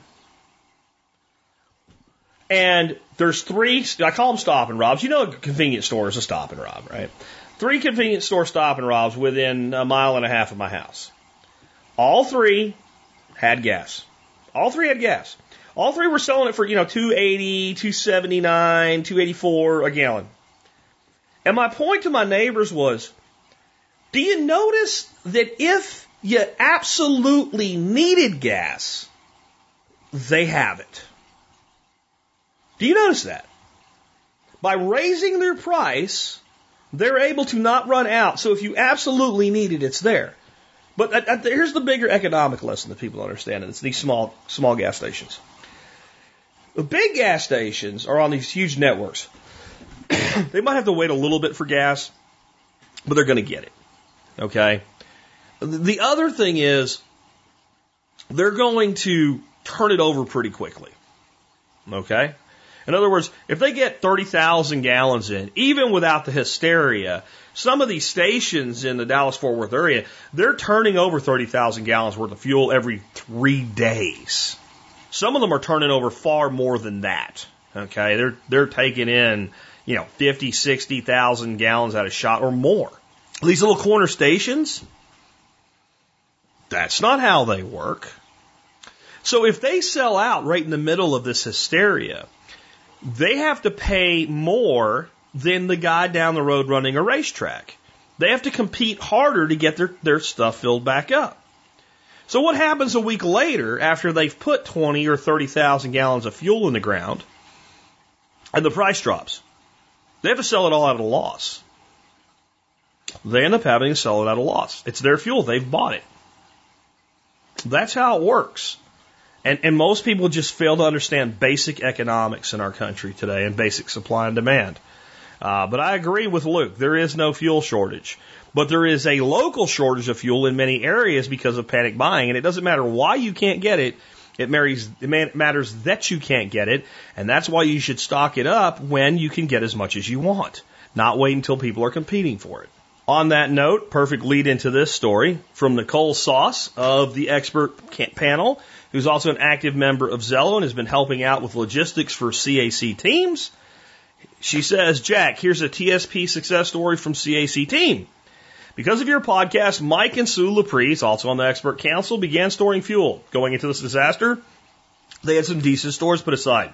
The CAC team had a primary goal to get water to people who are without municipal water and have been for days. We've had reports of mile long lines for water coming out of Louisiana. One of our helpers in Austin, who had been tirelessly working for more than a week, volunteered to drive from Austin to our teams in LA, in Louisiana. We struggled to find him water because the stores are no longer selling it to folks by the crate, but he found two crates of water, bought them, and loaded up and headed out. Then his truck broke down. A man who lives near Mike and Sue was able to borrow a truck, but they were worried about sending people in there without enough fuel to get back. Mike and Sue, loaded up the back of his truck with multiple five gallon cans. He was able to get the water and is able and is dropping it off to people who are now going on three days with no water. How would this story be different if CAC team did not exist? How would this story be different if your listeners were not uber eager to get their hands dirty and help. How would this story be different if Mike and Sue did not have fuel stored up and the ability to help others? From Sue on Facebook, one of the first episodes of Jack's I listened to was a story about people he would meet, and every time he would tell them uh, what they are thinking about doing, and he would rant about something people never actually take, that some people never actually take action. We didn't want to be pikers. Link to the picture. Happy Saturday. Time for a Cabernet Nicole sauce. And, and she's right. Like one of the things I said early on in the show is I'd go out and do these, uh, you know, like uh, prepper conventions and stuff like that when I was trying to get the show established. And people come up, I'm going to do this and I'm going to do that. I'm going to do this. And I'm like, would you shut up and go do it? You know, and I wasn't that jaded really at first, but like it got to the point where like all I ever heard from people is what they're gonna do, and I started saying, "Tell me what you've done. Tell me what you're doing," because that's what really matters. And you can talk about one day I'm going to store up 60 gallons of fuel, or you can go out and start doing it this month. One five gallon can, a Sharpie marker, fill the can up, put a number on it, stick it in place number nine in the row, and then next month do number 10, and next month do 11. If you can afford to do two months at a time, do, you know, 9 and 10, 10 and 11, and six months you'll have 60 gallons. You know, whatever you can afford to do with the other things you're doing, do that and get it done. Gas is just a no brainer. You're going to use it anyway. And then once you have your 60 gallons stored, it never costs you a penny more because you don't have to buy the can again. They last a long time, right? And you just take the can, September, number nine can, dump it in the car, dump it in the truck, what have you, fill it back up. You bought the same amount of gas you're going to buy anyway, and you don't care when this shit happens. But yeah, another exa- awesome example awesome example of the power of the TSP communities. And notice I say communities because we definitely have multiple sub communities within the overreaching full TSP community. Next one is from Mike from Minnesota. Mike says, Is Coinbase the best platform for using Bitcoin and Ethereum as an investment? My main concern is withdrawal limits. Background I've been using Coinbase for quite a while successfully. I work in investments and feel I should keep my crypto investing on the up and up to allow government theft. Oh, hum, I mean, protect us naive investors, of course. Is Coinbase the right place for that? I currently have $15,000 withdrawal limit. I'm concerned I'll have 50K in there one day. I won't be able to sell and withdraw if I feel necessary to avoid a market decline. Thanks for all you do, Michael. Well, Michael, your concern is valid, but not valid at the same time because I'm reading your concern is exactly what you're telling me it is, and your concern is you're concerned that during a market decline you won't be able to sell your Bitcoin. And one of the major advantages, and I don't really know of another place where you have as much advantage with this, with Bitcoin and Coinbase, is liquidity to cash US dollars. There's plenty of places that trade Bitcoin and other cryptocurrencies and things like that but the beauty of Coinbase is you can go, I want to sell $40,000 worth of Bitcoin today. Boom, done. And it's instant. It's as fast as any E-Trade uh, stock exchange or something like that. Now, it is true that if you want to withdraw to your bank account, they have a weekly limit, and depending on how much business you've done with Coinbase to earn trust, they'll raise that limit. It can be 5,000, 10,000, 15,000, depending on, and you can go to your Coinbase account and you can click on your settings and see your limits and you can uh, see what you got to do to increase your limits.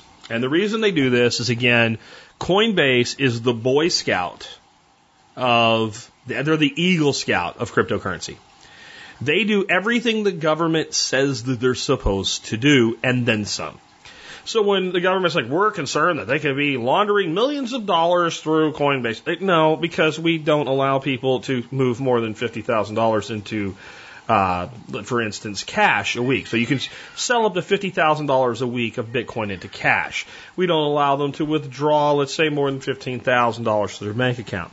So your concern, Mike, is if Bitcoin's tanking and you want to liquidate it, and you have fifty thousand dollars in there, well, that's an interesting number that you picked. You can do that. You can turn fifty. Now it'll sit there in cash, and if you want to take it out to your bank account, yeah, you'd have to do it over two weeks, three three weeks, right? But you've still moved it to cash. So the question you have for me is: Is it the best place? Well, if liquidity to cash is your biggest concern, then personally, I think that it is. because I don't know where else you can you can have the liquidity to cash that you have with Coinbase. Of course, there's huge amounts of options out there for wallets and ways to hold your uh, your money, your Ether, your Bitcoin, what have you. And from there, you can move into exchanges, and there are different types of exchanges that offer incredible liquidity. Shapeshift offers a lot of liquidity if you want to move from Bitcoin to Ether, or from Ether to Dash, or from Dash to Zcash, right? Like, it has massive liquidity from that standpoint. And that's a very good thing. But I, I don't know any place else that you can liquidate $50,000 worth of Bitcoin to cash. Now, it could be that I'm misunderstanding you. You said withdrawal limit and that you have a withdrawal limit. You know, maybe you haven't increased your limits yet, and maybe you have a $15,000 sell limit. And if that's the case, again, you want to look at the requirements to raise your limits and see, you know, how, how much you can raise your limits. And they'll show you right there each thing what you have to do to raise that individual limit. But I think the highest limit for sell is 50,000. So I don't know anywhere else where you can guarantee liquidate to US dollars to that amount. Now remember this as well, especially with the fixes that are put in on Bitcoin. Bitcoin transactions cost way less now and they are going way faster than uh, they have uh, up until now. So you can send the Bitcoin or the Ethereum anywhere. So if you happen to find a place that you could liquidate more than the 50,000 US dollars, then Coinbase let you, you could send that additional portion. As far as I know, there's no limit on sending your Bitcoin out of Coinbase, only buying, selling, and transferring in between bank accounts and how much they'll let you buy a week with a credit card. So I, I don't think you really have a problem if your hard limit is I want to be able to instantly liquidate up to 50,000. If you want to be able to liquidate more than that instantly, um, as far as I know, with available options, you need to have a plan to liquidate into other cryptos um, to ride out, you know, a downturn in Bitcoin alone. And pretty much Bitcoin has outperformed almost everything else out there. So again, I see Bitcoin more of the gold of cryptocurrency and uh, with a better track record than gold right now, by the way. And um, I think that's kind of the limits that we're, we're living in for now. I think there'll become more and more uh, ways and options, as I alluded to earlier. However, I think that you'll see us moving more and more away um, with all of these different methods of exchange from using dollars, period, with our cryptocurrencies. We may denominate them in dollars for the purpose of assigning value to them when we spend them within our respective uh, economy. So a, a, European will value it in euros, a American in dollars, uh, you know, that type of thing. But I think you're going to start seeing people more and more stay with crypto, spending crypto, because where it really gets dicey is the minute you start touching dollars, especially with the United States government becoming money money handling service, and you are subject to shitloads of regulations that just don't apply uh, in other situations. Again, if you look at an exchange like Bittrex, the United States government could go into Bittrex and say, we demand that you give us information on all your customers. Tell us who they are, what their account numbers are, how much they have. And they'd say, we, we don't know that. We don't know that. all we have is an email and login for each one of them. We don't have anybody's name or address or social security number or anything like that. So they're very hard to regulate because of how they operate, because of how crypto operates. So hopefully that helps you kind of sort out what you need to do for your individual investing needs. okay, I got one more story for you. I crammed this one in today because I, I had this article come across my desk.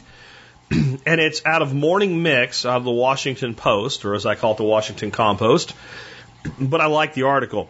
It's by Fred Barbash and Derek Hawkins, and it is Utah Hospital to Police Stay away from our nurses. And of course, this is about the video that if you haven't seen it, you've been under a rock somewhere for the past week. a nurse at a uh, Salt Lake City hospital had a patient who was unconscious, I think damn near comatose, major burn victim, who had been part of a wreck. He uh, was not being pursued by the police; they were pursuing somebody else, and that that caused a wreck that did damage to him. Uh, again, he's unconscious. Uh, the police had no warrant to draw blood from him. They had no probable cause because he wasn't the subject of an investigation. They went to this nurse and said they, this, the police detective wanted blood. Now, what they wanted blood for was because they were trying to protect their ass, is what I think. Like, if they could have found any kind of substance in his blood, then it would be harder for him to sue them. And um, so they they tell she they, he tells this nurse, "I want blood," and the the the nurse says, "I'm sorry, we have hospital policy. These are the circumstances under which I can grant that request. You don't meet those circumstances, so I can't do it." So he persists in this. She picks up her phone, calls her supervisor, and has the cop talking to her supervisor. The supervisor backs up and says, Hey, no blood for you. The cop grabs her, manhandles her, pushes her outside, puts her in handcuffs, and holds her for a while, and then eventually lets her go because he realizes he has really no reason to hold her. And this has caused just an outcry.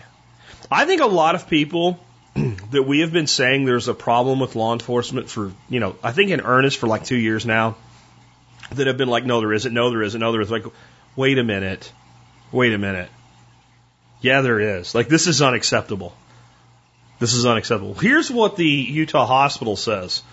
The University of Utah Hospital, where a nurse was manhandled and arrested by police as she protected the legal rights of a patient, has imposed new restrictions on law enforcement, including barring officers from patient care areas and from direct contact with nurses. Gordon Crabtree, interim chief executive of the hospital, said at a Monday news conference that he was deeply troubled by the arrest and manhandling of burn unit nurse Alex Wubbels on July 26 in accord with hospital policy and the law. She refused to allow the Salt Lake City police officer to take a blood sample from an unconscious patient. Wubbels obtained a copy of the blood, body cam video uh, of the confrontation, and after consulting her lawyer, the hospital and police officials released it last week.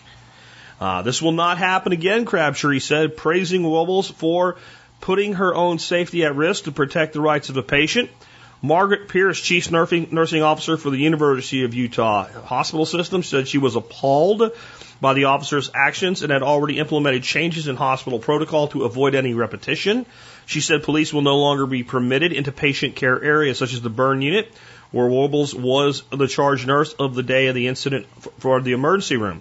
In addition, officers will have to deal with house supervisors instead of nurses when they have a request.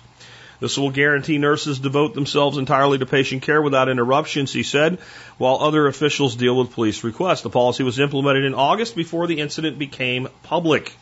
The incident, which has attracted nationwide attention in part of the dramatic video, involved Detective Jeff Payne, who persisted in demanding a blood sample from an unconscious truck driver at the hospital who had earlier been involved in an accident stemming from a police pursuit of a suspect. The hospital and the law in Utah nationwide require police to have a warrant or permission from the patient to draw a blood sample in such circumstances, and Payne had neither. After Wubbels politely and repeatedly read hospital policy to him and had a supervisor back her up on speakerphone connection, Payne snapped. He seized hold of the nurse, shoved her out of the building, and cuffed her hands behind her back. A bewildered Warble screamed, Help me, and you're assaulting me, as the, attack, the detective forced her into an unmarked car and accused her of interfering with an investigation. On Friday, the police department said two of its employees had been placed on administrative leave pending the results of an investigation, but did not give details. A criminal investigation is underway, according to Salt Lake District Attorney Sim Gill, and the city's mayor and its police chief apologized to Wubbels in a statement. Wubbels recounted the altercation with Payne in interviews with NBC's Today Show and CNN's New Day. On Monday morning, she told Today hosts that weeks after the incident, she didn't feel like police were being held accountable. Conversations I had with Salt Lake City police initially were progressive. They wanted to walk down a path of positive change, but I did not have the same response from the university police and university security, Warble said, so it was a little bit of a trigger to say. All right, this is what you need. If you're not willing to see it, then I will show it to you. Wubbels told today that she didn't want to police the police, but she said she and her attorney were considering a lawsuit if the departments involved in the incident didn't update their policies. She's being pretty nice here. I think she should sue the department and the individual officer, both, in separate lawsuits, by the way. Just saying. On CNN's New Day, Warble says she felt betrayed by both Salt Lake City police and university security.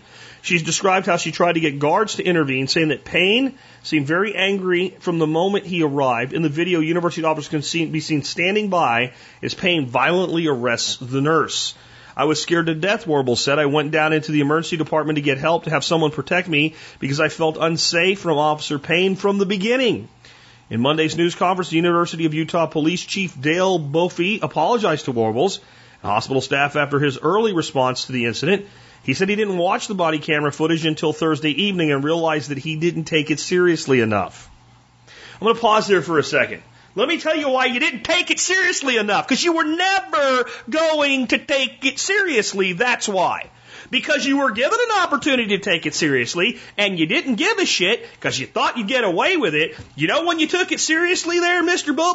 Brophy? I'll tell you when you did. When it went freaking viral on freaking Facebook.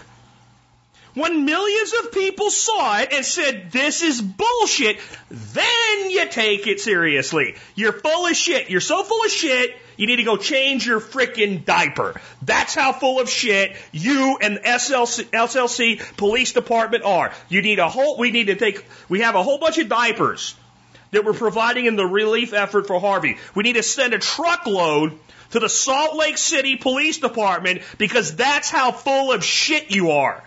Your officers were not put on administrative leave until this video went frickin' viral. You were never going to do shit. You were never going to do a damn thing until the public knew what you did. Okay.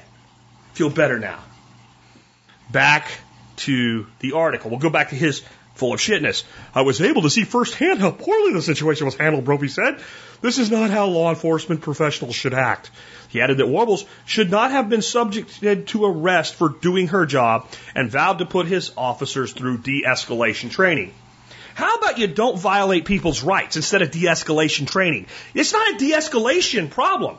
There was no escalation from the nurse. She simply said, This is our policy, this is the law, produce for me thy warrant, or take thy ass out of my hospital. Now, if the cop has a problem with that, he needs to seek other ways to obtain. Because I'm going to tell you how the police were actually right in expecting that they could get blood here. But I don't think Officer Dickface knew it. I'm just saying, all right? The patient Wobble sought to protect was 43 year old William Gray a truck driver who is also a re- reserve officer with the police department in Rigby, Idaho. Gray was driving down the highway near Logan, Utah, when a suspect fleeing police crossed into oncoming traffic and crashed head on into his tractor trailer. The truck caught fire and Gray was severely burned in the blaze. The suspect died in the crash. The Rigby Police Department praised Rugble's professionalism in a statement Friday and thanked her for standing firm. Protecting the rights of others is a heroic act, the statement read. Gray was still recovering in the hospital. According to the department, he was not suspected of any wrongdoing in connection with the crash. Wubbels, 41, worked as a nurse at the hospital since 2009. She was previously a member of the United States Alpine Ski Team and competed in the 1998 and 2002 Winter Olympics. I think many of you know she was an Olympian, Crabtree said. In this event, she was truly an Olympic sized hero. Hospital officials said she returned to the burn unit about a week and a half after the arrest. Warble said Monday she needed time to give my emotions a rest so that I could come out and be pragmatic and effective in my communication. Quote, I stood my ground. I stood for what was right, which was to protect the patient, end quote. Wubbels told CNN, quote, any nurse I think would have done exactly what I did, end quote. All right. So, Remember I said the police were actually right in believing that there was a way to obtain the blood sample legally? Here it is. The individual who was struck has a commercial driver's license and not only has a CDL, was performing duties under his CDL when the incident occurred. This results in implied consent. Any person driving under a CDL has issued, by possessing it under the law, whether you think it's right or wrong, implied consent to being tested for substance. Now, Officer Dickface, I don't even think realized that that was the case here. And it doesn't mean that they would not mean a, need a warrant to meet the requirements of the law and the hospital. It does mean they would have means to obtain one. We need a warrant for this man's blood. Is he a suspect in a case? No, not really. Here's what happened, Judge. Oh, well, no warrant for you. Hold on. Your Honor, he has a CDL. Okay, fine. Implied consent, here's your warrant, off you go. But they wanted it now. And they wanted it now because they caused the incident. And if they could prove this man had any substance in his body, they could offload the responsibility because he may not be as kind as this nurse, the guy that got hit. He may look at this and go, this was handled improperly and I've been seriously affected in my life by this. And maybe he's not going to be so kind in just considering a lawsuit. So you would think that makes, because I've seen some officers not really defend, this guy's such a shitbag. They really can't defend him, okay? But I've seen them kind of point that out. That, well, you know, a CDL, and uh, well, then that makes this worse, doesn't it? That's because that means if Officer Dickhead knew what he was doing, or say Dickface, Dickface, Officer Dickface, I want to be consistent here. If Officer Dickface knew what he was doing and knew his job, he could have said, ma'am, this individual has a commercial driver's license under Utah law. Under Utah law, we are able to obtain a sample from him. And she could have advised her supervisor of that. And her supervisor might have said, yeah, he's right, go ahead and do it. Or you might have said, you know what? No. No. Our hospital policy is you have to get a warrant. And then he could have got to his supervisor and said, hey, they're holding us to a warrant here. What do you want me to do? And I guarantee his supervisor would have said, start beating the shit out of people. Because that's not how you handle it. He would have said, damn it, let me get on the phone. And they would have gotten a warrant. Or they would have got an order from a judge stating a warrant wasn't necessary because of the law. Because it is going to vary state to state. Okay? Or the judge might have said, under my interpretation of this, it doesn't apply here because he's still not a suspect and there's no reason for it.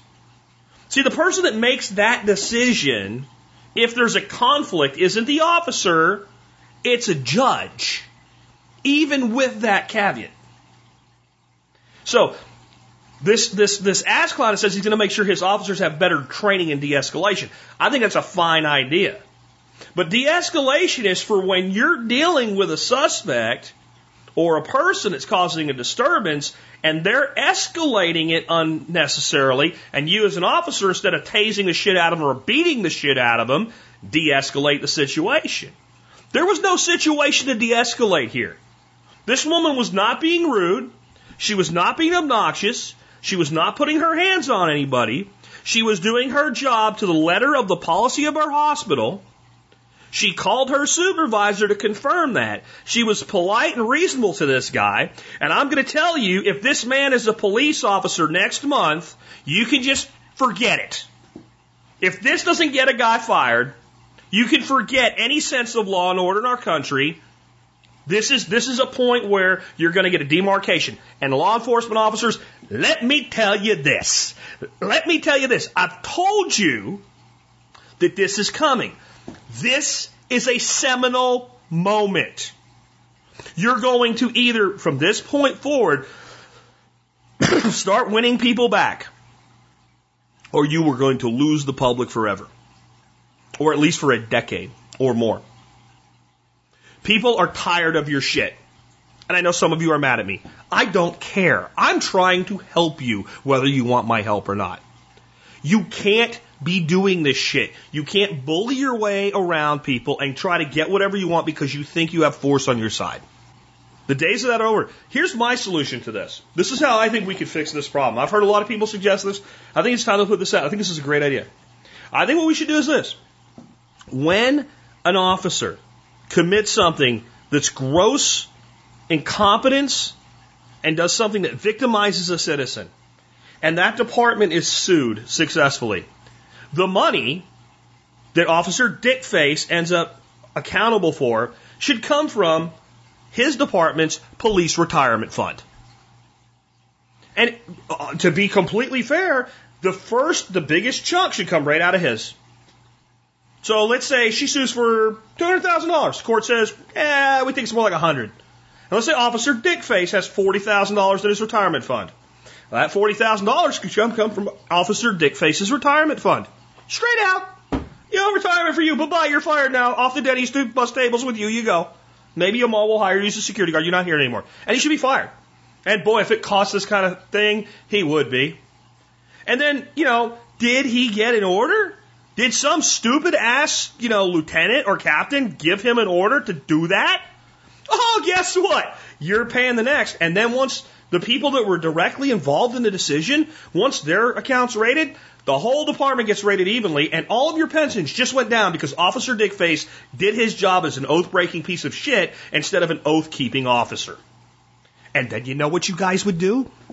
You would do what I've been saying to do all along. When somebody does this shit, you would jerk a knot in their ass in public, right there. No, you're not doing this. If it meant putting your brother officer on his face with a knee in his back and handcuffing him and arresting him for, uh, for abusing a citizen, you would do it because it would actually matter to you then. Then it would be frickin' personal, wouldn't it, when you're screwing with your retirement? Then maybe you'd care.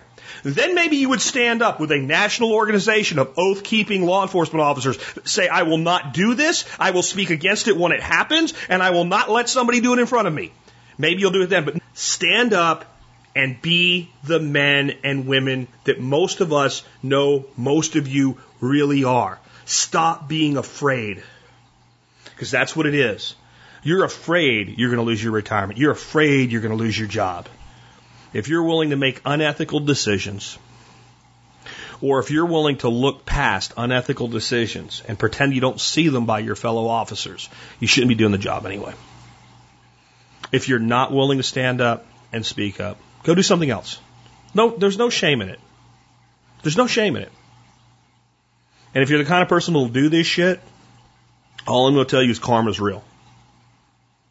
Karma's real.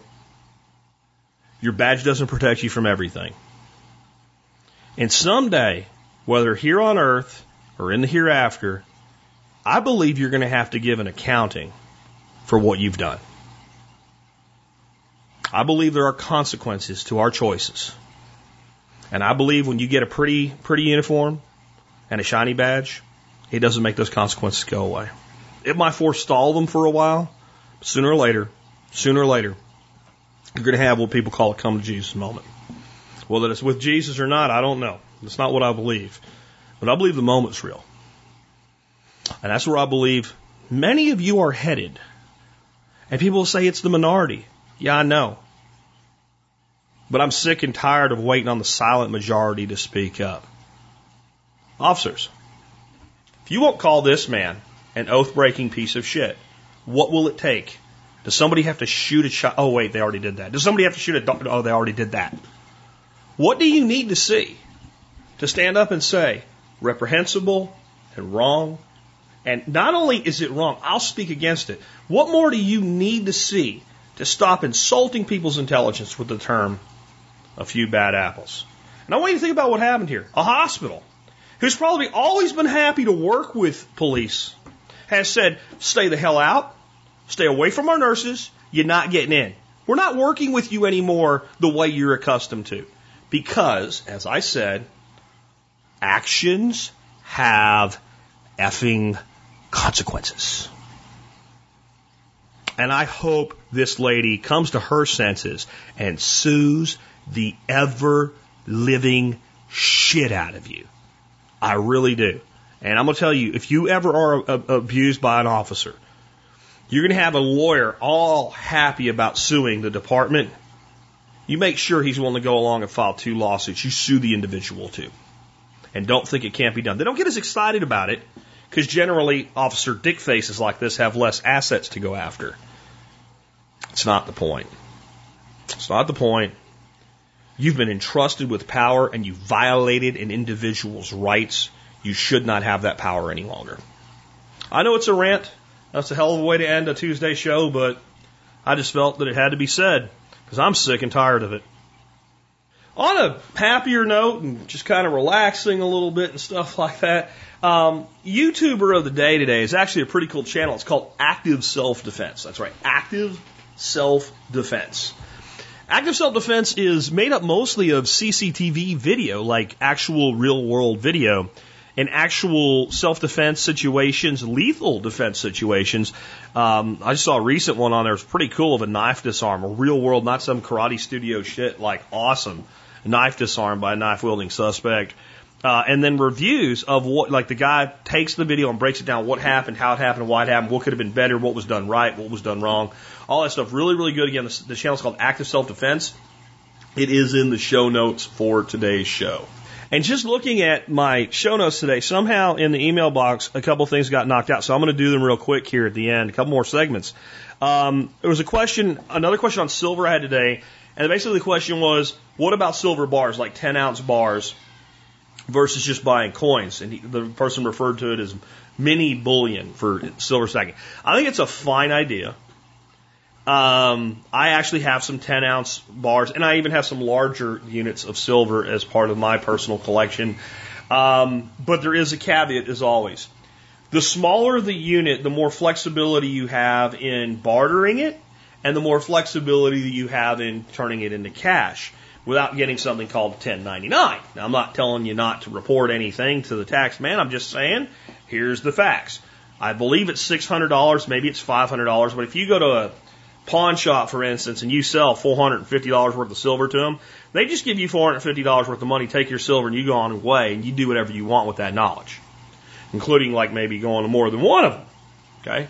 When you go over a certain amount, right, then they issue you a 1099. And I don't remember if it's 500 or 600 bucks. And it was actually part of the Obamacare bill. Just funny how all that kind of shit gets in there that they started doing that. Um, now, if it's 600 bucks, um, silver would have to go to $60 an ounce before you couldn't sell that, you know, that bar and avoid a 1099. But, you know, that, that could happen. And if you have something like individual units, or you have both, then you have more flexibility. Uh, because that may, let's say you had just 10 ounce bars and you wanted to sell 15 ounces. You see where I'm going, right? So it's better to have both options. But I think 10 ounce bars are a fine thing. They're a way to have a single unit and do more with. I think they're outstanding for barter. I think people really kind of like, I think you could have the same deal and say, well, I'll, I'll do 10 ounces of silver. And a person might be like, wow, I don't know, maybe 11. You say, well, I got a 10 ounce bar here. Most people have never even seen one. Oh, they might be willing to take that. So I think there's a lot of flexibility there. I wouldn't go much bigger than 10 ounce uh, bars, though, personally. And he crammed two questions into it. The other one was selecting fishing line weight. Totally, you know, divergent from the rest of the topics today. Anyway, he said like when all your fishing shows, you never said what weight of line you use, you know, how you figure it out. Is it one size fits all? What is it? I generally fish with line, depending on what I'm fishing for and how I'm rigged up, anywhere between four and 16 pounds is, is primarily where I'm at. If I need more um, strength, then usually even 14 pounds is kind of mostly my top end on line. I usually at that point will go to a braided line uh, because you keep a narrower line with heavier test strength, and then I'll do something like a fluorocarbon leader or something like that with braided line. Uh, most of the time, I just use plain old Stren monofilament. I also have started to use more mon, uh, more fluorocarbon. Uh, I'm pretty impressed with some of the fluorocarbons that I've been using lately. I've heard you know different reasons about using mono over fluorocarbon and all. All but with fishing with it, I've I've I've been real impressed with the whole rod spooled up with it. It's a little finicky when you first get it on the rod, but once it's been cast and retrieved a few times, it's like silk the way that it flows. Um, but I try, I try to, here's my rule. I use the lightest line that will work for the circumstance. So if I'm going to be lifting two pound sand bass in the boat and I don't want to be netting them and I just want to be able to grab them and whip them in the boat, uh, or channel cast that a couple, three pounds, I'll probably run 12, 14 pound line. If I'm fishing for panfish, I'll run four or six. If I'm fishing for trout, I'm, you know, unless they're really big fish, most you your small stream trout and stuff like that, I'm gonna run four pound line. So I, I kind of adapted to the situation. And your lighter line until you get really light. When you get four, two, four pound line, even six, it's almost like hair. It's a little harder to work with. But your line's good manufactured line, like Stren, uh, from about eight to 12 pounds is the easiest stuff to work with. As far as not developing memory and kink and twist and stuff like that, uh, it, it's what I prefer. So that, that helps us end on a little more mellow note, given my, my rant there about that poor nurse that was just abused, in my opinion. Anyway, um, if you like this show and the work that I do, and I haven't pissed you off enough to no longer listen to me anymore today, um, consider doing your online shopping at tspaz.com. That's T-S-P-A-Z.com, tspaz.com. And uh, when you go there, you can see all of the items that I've reviewed and our most current item of the day as well. The item of the day I've reviewed for you today is flour sack towel, ta- flour sack towels by Utopia Kitchen. Uh, Utopia Kitchen flour sack towels. What the hell does that have to do with survival and preparedness? You know, there's a lot of things they do, but what I like best about them is they are perfect for using instead of cheesecloth to make yogurt cheese, also known as lebna. It's one of my favorite things to make, and it couldn't be easier. You take some, you know, good, real yogurt. You want nothing but basically, you know, milk and and and and, and yogurt culture in the ingredients, plain. You put your flour sack towel in a bowl. You dump your yogurt in, and then you decide if you want to season it. Here's some of my favorite seasonings to use: fresh basil and garlic. Everyone likes that one. Chopped jalapenos and garlic. People love that if they like the heat. Cracked black pepper, rosemary, and thyme. That's been one that's really been a slipper. Like, wow, what's in there? Uh, cracked black pepper and almond slivers, lemon zest, and chopped walnuts. All those are good. My buddy David made some last year. He just took like some different vegetables that were dehydrated, I think like carrots and tomatoes and peppers, and and put them in a uh, like a uh, coffee grinder and ground them up to a powder, and then mixed them in. It was like a red looking stuff. It was good. It was really good. Uh, so there's all different kinds of things you can do with Lebna or yogurt, yogurt cheese. And it's a superfood because what you're doing is you're taking that lactobacillus bacteria that's already in the yogurt, you're multiplying it, and you're also making it more low carb than it already is because those those carbohydrates that are in there are being broken down by lactobacillus, leaving you with primarily protein and fat uh, in the remaining product. And the way that comes off it, I like to drink it. You might not, but a teaspoon of that a day is just way better than anything you can buy in a you know a capsule in the store for a probiotic, and it all starts with the flour sack towels. You get 12 of them uh, for I think not much money. It's uh, 12 of them for 17 bucks. So they're about a buck and a quarter a piece, and they're they're pretty much never going to wear out. And they do a lot of other cool things, but I found them originally at Walmart, and I was looking for some cheesecloth to make, cloth to make some yogurt cheese, and I'm like, those just seem like they work. They work fantastic, and they don't wear out. You can check them out there. And remember, anytime you do your online shopping at tspaz.com, you help support the Survival Podcast no matter what you buy, and I appreciate it when you do it. So thank you to all of you who have. That brings us to our song of the day today. Um, this is a song I think a lot of people need to hear right now. It's by Journey, and it's called "Be Good to Yourself," and it was released in 1986. And man, I remember the the album was raised on radio. I remember when that was released. Well, here's on Songfacts some information about it, and I never knew this. Uh, according to the liner notes of Journey's Time 3 compilation, with his own domestic situation in disarray and his mother slowly dying, lead singer Steve Perry needed life affirming messages. That's a Perryism, said keyboard player Jonathan Cain. Something he'd always say. I circled it in my notes, but the song didn't come easy. Cain labored over the lyrics for five months. Steve never had any time, Cain said. He'd just say, work on it. Finally, it came down to the day when the song was to be mixed in New York with engineer Bob Clearmountain. While Cain took his shower, the medley formed in his head. He burst into the studio, hair still wet. Perry knocked off the final vocals in less than an hour. Released a month prior to the album as a lead-off single, Be Good to Yourself probably sounded more like traditional Journey song than anything else on the Raised on Radio album. I would agree with that. It, it wasn't the greatest album, but it was a good song on it. Let me give you a couple of the lyrics here. Running out of self control, getting close to an overload, up against a no win situation, shoulder to shoulder, push and shove. I'm hanging up my boxing gloves. I'm ready for a long vacation. Be good to yourself when nobody else will. Oh, be good to yourself. You're walking a high wire caught in a crossfire. Oh, be good to yourself.